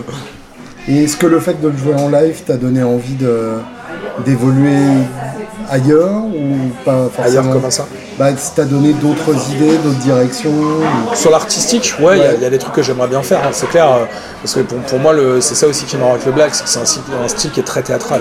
Hmm. Euh, ce que, j'aimais bien, c'était l'idée, tu vois, t'arrives, t'as euh, tout le groupe qui a les capuches, etc. Je sais que c'est un peu ridicule à dire comme ça, mais qu'on ose me dire qu'en face d'un truc comme ça, dans une espèce de petite cave voûtée comme le club, tu ressens pas un truc, genre t'es dans, Ouais, un, dans caveau, tu vois, qu'il se passe pas un truc, ça, ça sent plus classe. Et tu sais très bien qu'au bout de 5 minutes, de toute façon, première moche part, les capuches vont voler, et puis les mecs ils Bien vont être en train de transpirer en dessous et tout. Ça me va très bien. Euh, Il y a des groupes sur lesquels ça marche. Moi en tout cas, je suis sensible à ce genre d'esthétique, et c'est celle Mmh. que j'ai envie de, de- de faire passer. T'adhères, c'est cool, t'adhères pas, c'est moins cool, on s'en fout. Mais, euh, mais voilà, il y a plein d'idées. J'aimerais bien aussi expérimenter aussi sur la lumière, parce que c'est Mm. c'est souvent ça le truc qui manque. Il y a des groupes comme The Great Old Ones qui ont fait les choix de, de tons très froids, Ouais. du bleu, du vert, etc., qui donnent vraiment le côté aquatique. euh, derrière qui, qui va avec leur nom et leur, euh, leur truc. Bien sûr. J'aimerais bien trouver mon truc aussi et puis après pouvoir avoir un choix un peu, un peu réglé. Le truc étant, c'est que c'est que c'est un collectif quoi. Donc euh, les membres sont pas toujours les mêmes, sont pas toujours disponibles. Tu vois là, on a fait le, on a fait un line-up avec le, concert du 8. Mhm. Il va changer légèrement pour un prochain concert. Je peux pas encore annoncer tout de suite, tout de suite, mais Mhm. bientôt. Euh, où là, ça sera euh, Guillaume, euh, le bassiste d'Arcania, qui est un pote aussi, Mhm. qui est aussi un pote de Gorod, qui sont aussi mes potes. Enfin, tu vois, c'est tout un peu toute la famille. Exactement. Euh, quand je l'ai appelé pour lui dire, écoute, euh, il s'avère que sur ce concert-là, on sera euh, programmé le même jour. Est-ce que ça te dit, je te propose la botte? Qui m'a dit, putain, c'est trop cool, merci d'avoir pensé à moi. Ça fait euh, 10 ans qu'on se connaît, euh, 6 ans qu'on parle de faire de la musique ensemble. là, c'est cool, c'est le moment, quoi. Ouais, ouais. Donc super chouette. Donc voilà, si tout se passe bien, normalement tout ce petit monde, on va se retrouver tous à Bordeaux cet été pour faire une grosse résidence là-dessus pour préparer ce concert-là et puis, et puis voilà, avoir le temps aussi de Ouais, créer y a, des liens. il y a un- une boucle qui se boucle de Ouais. manière assez jolie. quoi. Et puis j'ai envie de j'ai envie de créer des liens. Enfin tu vois, euh. Max euh, et Nico, c'est des potes depuis longtemps. euh, euh, Nico le guitariste, donc qui est aussi, enfin qui est surtout dans Gorod avant, Mhm. avant toute chose. Euh, c'est voilà, c'est des copains, c'est des gens auxquels je tiens. J'aime bien quand tout ce petit monde s'entend. Tu vois, l'idée c'est qu'on aille se faire une grosse bouffe juste après la répète, euh, boire des coups et raconter des bêtises. En plus, voilà, on peut profiter de cette ambiance-là, c'est cool. Donc voilà, Pour terminer, oui. alors on parlera de ton matos à la fin parce que c'est le dessert. Euh, le black metal, donc, on, a- on en avait parlé euh, Ouais. pendant le, le précédent podcast, mais on va revenir dessus Ouais. puisqu'il n'existe plus. Euh, L'image fascisante, criminelle et morbide du black metal, Ouais. quid? Est-ce que c'est euh, quelques cas isolés datant de- des années 90 euh, Non, qu'on nous le, sort comme des épouvantails à chaque fois le NSBM existe toujours, t'as toujours des C'est groupes. quoi le LSBM Le NSBM, le National Socialist Black Metal. Quoi Ah oui, c'est un courant qui Oh, existe. merde. Bah, t'as des groupes comme Peste Noire, etc., qui sont, euh, qui sont très très affiliés comme ça. euh, T'as remarqué que absurdes, souvent, etc., quand etc. c'est euh, ce genre d'affinité politique, c'est souvent des groupes de merde quand même. Euh, ouais, ouais, ouais, ouais. Après, il y en a qui recherchent ça. de rock identitaire à la télé, Ouais. tu vois les mecs et c'est. C'est pas bien. C'est merdique. Je connais pas le rock identitaire, donc je peux pas, je peux pas me prononcer. Après, Peste Noire, c'est sûr que musicalement, ça va pas pisser bien loin, quoi. Hmm. Mais euh, le mec a réussi à construire, à construire un truc, tu vois, autour de ça, ce qui est, ce qui est assez hallucinant dans un pays est pas, qui est pas vraiment, on va dire, euh, prêt à tolérer ce genre de, ce genre de truc. Alors, il y a des manifs à chaque concert, euh, des antifas et tout et tout, mais les mecs jouent quand même. Ouais. Et quand ils font un concert, c'est un événement, quoi. Ils vont jouer dans une grange dans le fond du Limousin, t'as 2000 personnes qui se déplacent, quoi. Ah oui, d'accord. Donc euh, non, non, il y a vraiment un truc parce qu'il y a ce côté-là, ça fait partie du truc, on, on- on peut ne pas être d'accord, mais on va apprécier la démarche contre-courant. Je suis pas Mm. d'accord avec tout le monde, je suis prêt à prendre à garder mes positions quelles qu'elles soient, etc. etc. Ça existe, il y en a. Mm. Euh, après, euh, je pense que s'en branle. Euh, moi, je préfère faire du black metal pour raconter des histoires. Mhm. C'est plus, c'est un petit peu plus, un petit peu plus sain, je pense. Euh, comme le satanisme, euh, le, le- on va dire le côté criminel d'une manière générale. Je pense que si, si tu fais référence aux incendies d'église et aux meurtres qu'il y a eu dans les années C'est 90, ça. c'était surtout. Là, pour le coup, c'est en Norvège. Ouais, je pense que c'était une Là où les églises sont en bois, En bois. les églises en bois debout. Donc, effectivement, ils cherchent un peu, quoi. Ah bah les mecs, ils font ça avec des trucs qui crament. Bon bah les mecs ont froid, on est en Norvège quand même. hein. Non mais Ça, et puis effectivement, le mec qui s'était suicidé, euh, son pote euh, avait. euh, Ça, c'était c'était Mayhem. euh, Oui, c'est ça. C'était Mayhem, ouais.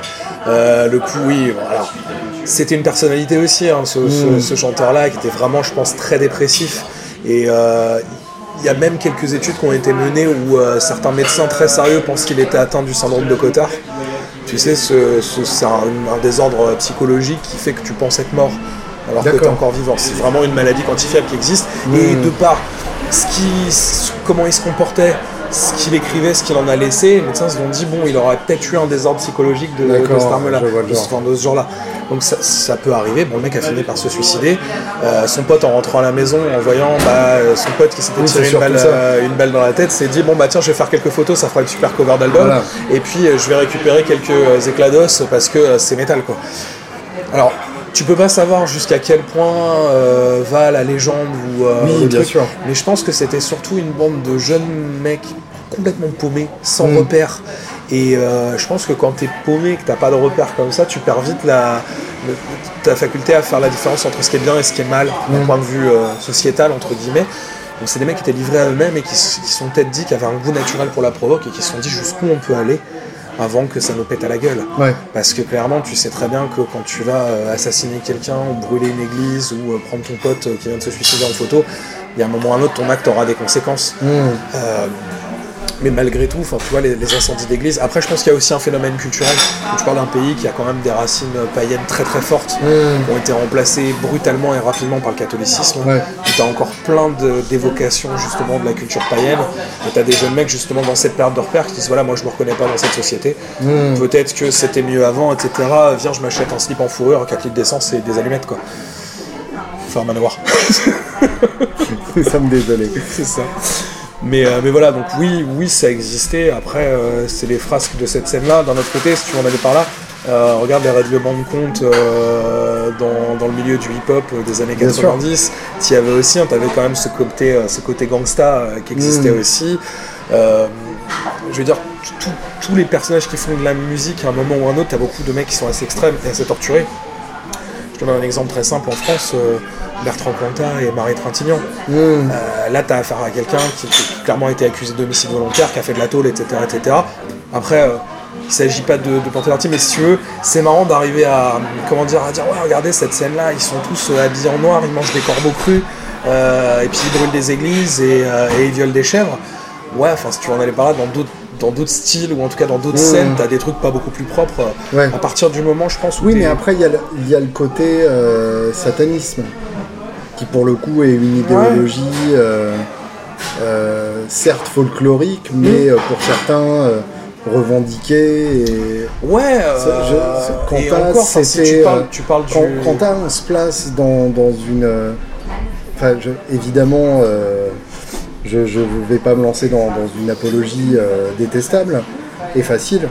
Mais Quentin, c'est dans une continuité d'artistes romantiques torturés, où on se dit Oui. que euh, un artiste, au nom de son œuvre, euh, euh, sacrifie sa, sa vie sociale euh, Ouais. et sa santé mentale, euh, mais sans idéologie autre que son art. Ouais. Le satanisme, c'est encore autre chose. C'est une religion organisée, Ouais, c'est- encore autre avec chose. deux bibles différentes. Et, et d'un autre côté, en- encore une fois, tu, tu peux aussi, je pense, avoir des, des pistes de réflexion. Si on prend l'exemple, je sais pas, euh, un groupe où il y avait vraiment un côté euh, sataniste affirmé, euh, Dissection, Mhm. avec euh, John Otveit euh, qui a fini par se, qu'on a retrouvé suicidé devant un, grimoire dans un rituel avec le cercle, les bougies et tout le bordel. Mhm. Bah, si tu prends euh, son enfance à ce mec-là, euh, c'est famille monoparentale, mère hyper absente parce qu'elle bosse, Mhm. gamin livré à lui-même, qui est euh, un petit blanc de classe moyenne euh, qui se fait un peu victimiser à l'école, Mhm. qui se découvre une passion pour la guitare et qui apprend absolument tout tout seul et qui joue très très bien tout seul déjà, qui monte un groupe, le groupe a du succès, etc., etc. Il est à fond dans son personnage et puis je pense qu'à un Mhm. moment il s'est perdu aussi. Ouais.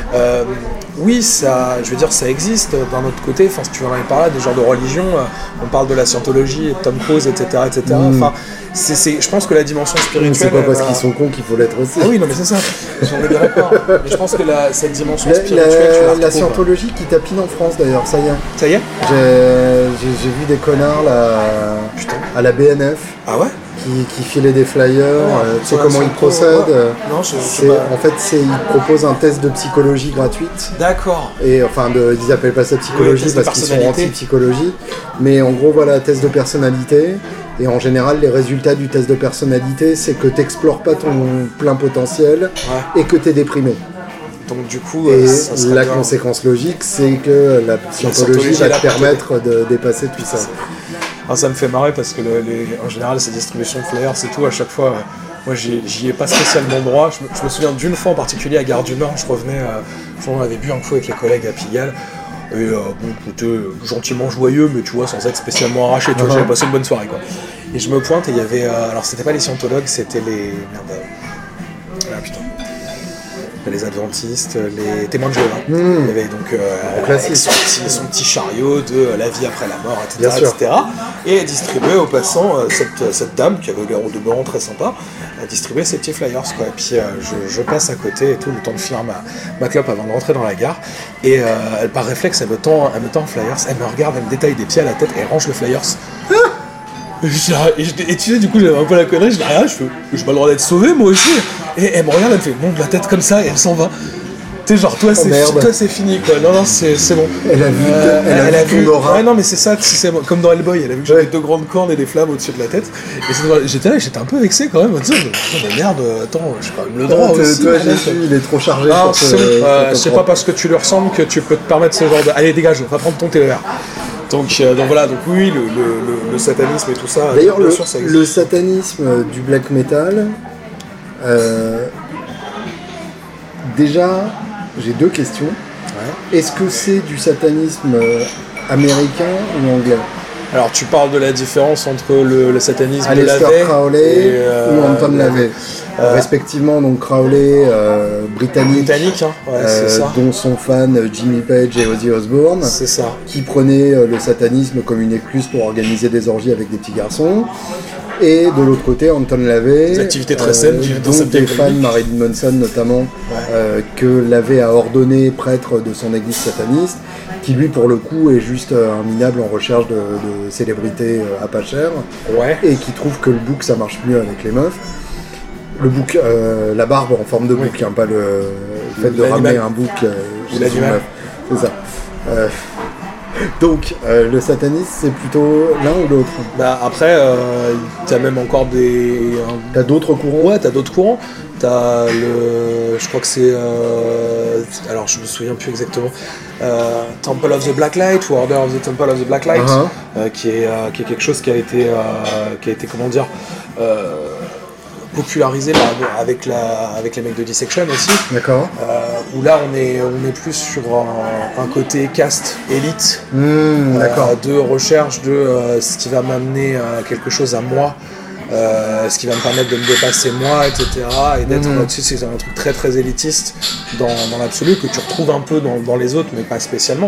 Donc je pense que c'est- en fait pour moi, t'as un côté un peu le Qui peut assez vite aller vers le côté eugéniste aussi. Ah bah là t'es sur quand même à partir du moment où t'es sur un truc qui va dire que toi tu as plus le droit que tes autres, Bien les sûr. autres parce que déjà t'as fait la démarche de t'intéresser à ce courant-là, etc., Mm. etc. À partir de là, oui, l'eugénisme est sur la porte de derrière et puis euh, commence à appuyer quoi. Donc euh, non, je pense, je pense qu'en fait t'as as cette espèce de côté un peu fourre-tout. Mm. sataniste, tout ce que tu vas mettre et tout, parce que bah, quand tu, tu demandes ça à un redneck américain, mais je pense que tout ce qui est mouvement Wicca, paganisme et compagnie, Mhm. tout ça, il va te fourrer ça avec Harry Potter, etc., dans le sac de les satanistes. Le vaudou aussi. Ouais, le, Ouais. le- le- le vaudou aussi, même si, encore une fois, maintenant ça commence à se. Je, je crois que ça a été reconnu comme religion euh, depuis un moment hein, déjà, Oui, oui, bien sûr. comme religion. De toute façon, quand tu analyses un petit peu tout ça, tu te rends compte que c'est beaucoup de croyances africaines mélangées avec, euh, Mm. avec ce que faisaient les, les chrétiens. euh. donc, donc voilà, non, je pense que tu as un côté un peu. Il y, a- il y a beaucoup de fantasmes autour de tout ça. À mon avis, je doute pas y ait. Enfin, je suis pas assez dans cette. euh, on va dire, implanté dans cette scène-là, parce que moi, ce qui m'intéresse, c'est la musique Ouais. pas spécialement les gens autour. Je pense que tu dois en avoir quelques-uns, et puis euh, le truc le plus fun qu'ils font, c'est d'aller traîner au Black Dog euh, le jeudi soir pour boire des bières et essayer d'impressionner des jeunes mineurs, quoi. Mais euh, Tenter de choper une Gotopouf, ouais, fan de Mylène Farmer. Exactement, qui est, qui, qui, tu comprends, elle est triste. Quoi. Donc, et voilà. donc ma deuxième question que je t'avais promise, euh, folklore ou vraie croyance Parce que toi par exemple, tu te sers de Tolkien, Ouais, euh, tu parlais de The Great euh, Old Ones, ouais. là pour le coup c'est Lovecraft. Lovecraft, ouais. Donc euh, quel, jusqu'où le satanisme n'est pas aussi une manière de d'avoir des bons sujets pour écrire des chansons Oh, bah, je pense que ça. Je, je pense que tu es à 70% sur du folklore, voire Mhm. 80%. Parce qu'effectivement, euh, euh, regarde, hein, tu prends un groupe comme Coven. Mhm. euh, ça a fonctionné justement parce que ça sentait le soufre quoi. Ouais, bien sûr. Euh, c'est- pour ça que ça, ça a marché parce que c'est un vecteur en fait. Si tu prends quelque chose où tout le monde est d'accord, ou euh, enfin, je sais pas, un truc qui va faire un consensus très rapide, tu peux écrire tout ce que tu veux, la chanson aura beau être très bonne dessus, elle aura pas vraiment d'intérêt quoi. Donc le, le black metal en marche, c'est pas pour demain. Quoi. Euh, je ne pense pas, enfin j'espère en tout cas, putain. Ah non, déjà le NS c'est pas top. D'ailleurs le LREM Black Metal, oh, putain il y a un filon. Tu sais, euh, un François Filon. Nice. Ouais, nice. Il y aura, tu sais, des mecs avec genre le- la petite chemise euh, bleu lavande, le petit pull et des corpse paint.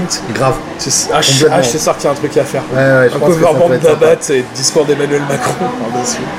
Mais voilà, non, je pense que c'est avant tout du, c'est avant tout du folklore parce qu'il s'agit de, il s'agit de faire réagir les gens et tu Ouais. peux les faire réagir en, en proposant un truc qui va déranger. Regarde Kiss, même si maintenant ça nous fait marrer et que j'aime toujours pas ce groupe. euh, à la base, le maquillage, le corpse paint, c'est ça. Enfin, c'est, du choc rock. Donc t'as, c'est vraiment ces éléments du, voilà, t'as vraiment ces éléments du choc rock qui ont été, qui ont été repris. Donc je pense que le, le fond du discours, il est, il est beaucoup sur de la provocation aussi. Euh, regarde, euh, je crois que c'est Fenris de Darkthrone. Mhm. Euh, quand il fait pas Darkthrone, euh, il est postier. Et puis Ouais. euh, du coup, il a été élu maire de son village euh, quelque part en Scandinavie, quoi. Donc, euh, donc voilà, c'est, je pense qu'il y a avant tout, euh, avant tout ce folklore-là, même si tu dois avoir des mecs qui sont profondément convaincus que euh, à un moment ou un autre, sacrifier une vierge, ça serait une bonne idée euh, pour faire réapparaître le Seigneur des Ténèbres. Bien sûr. ou accompagner l'avenue de l'Antéchrist, quoi. Cool, mec. Alors que oui, les vierges, c'est quand même très largement surestimé. Ton matos. Oui Joli glissé. Euh, du coup, ça, ça, oui, ça a changé un petit peu du coup depuis la dernière fois. Alors, pour faire la base, j'ai toujours euh, le Moi, je t'ai toujours connu euh, adepte fendorien qui ne s'assume pas Ah oui, complètement. oui, oui, complètement. Bah, c'est, oui, c'est, toujours le cas. hein. Très bien. C'est toujours le cas. Euh, j'ai fait la- le, le concert du, du 8 avec une Charvel, euh, une style 2, donc type télécaster avec deux doubles chez FX, etc. etc. Très bien. Euh, là, si Donc une télé. Ouais, une télé, ouais. Je suis en train de monter un hybride euh, Strat télé de chez Warmot, Uh-huh. avec un truc sans aucun respect, euh, mais qui va être cool. Bah, après, ce, ce goût des, ce goût des Fender, en fait, je l'ai développé parce qu'on a bossé ensemble. Parce Ah que ouais. bah ouais, parce que bon, je l'avais toujours déjà plus ou moins, j'adorais les télécasters. Mm. Et toi, tu m'as fait aimer la Strat, la Jazzmaster, la Jaguar, ce genre de Mm. truc, même si je jouerais pas avec parce que l'ergonomie est pas vraiment celle que, que je recherche, on va dire. Euh, C'est l'ergonomie que personne recherche. Non, hein, c'est juste qu'elles sont fun. Mais euh, à un moment ou à un autre, euh, une Enfin, belle Jaguar. je parle pour la Jaguar. en Une belle cas. Jaguar, ouais, je pense qu'une belle Jaguar, euh, moi tu vois, ce qui me ferait bander, c'est une sorte d'Esquire Jaguar. Mm, Tu vois, un truc avec un seul micro, Ouais. euh, un volume, une tonalité, et puis roule ma poule, quoi. bien sûr. Mais voilà, avec un, tu sais, un surf green ou un truc comme ça, un truc qui est trop black metal dans l'aspect. Mais, euh, mais oui, donc je suis en train de fabriquer, ces- enfin de monter cette, euh, cette Warmot. Donc en gros, euh, si tu veux le détail, un corps de strat, euh, un pickguard euh, d'inspiration très très télécaster, avec de quoi mettre un micro sample de strat au manche, Mhm. un gros chevalet télécaster pour un humbucker, parce qu'il faut quand même avoir un double au cul, parce que voilà quoi. Mais il sera câblé splitté. Et du coup, on pourra le passer en double en faisant le, le push-pull. D'accord, Voilà, ce bien. sera l'inverse d'un split en gros. Ouais, j'aime Il y bien a un manche, de, un manche de télé en, en érable euh, torréfié, Mhm. euh, en érable flammé, torréfié. D'accord. Voilà, après, c'est là, ça sera une guitare vraiment, euh, on va dire, à tout, à tout faire, entre guillemets, un peu, un peu live. Euh, Typiquement, le, le matos black metal, c'est plutôt euh, BC Rich. euh, Ouais, après, Jackson, après ça, ça- ça dépend vraiment beaucoup. Tu as beaucoup de groupes qui jouent sur ESP LTD Mm. depuis, depuis un moment. Et après, des fois, t'as- tu vas avoir des ovnis.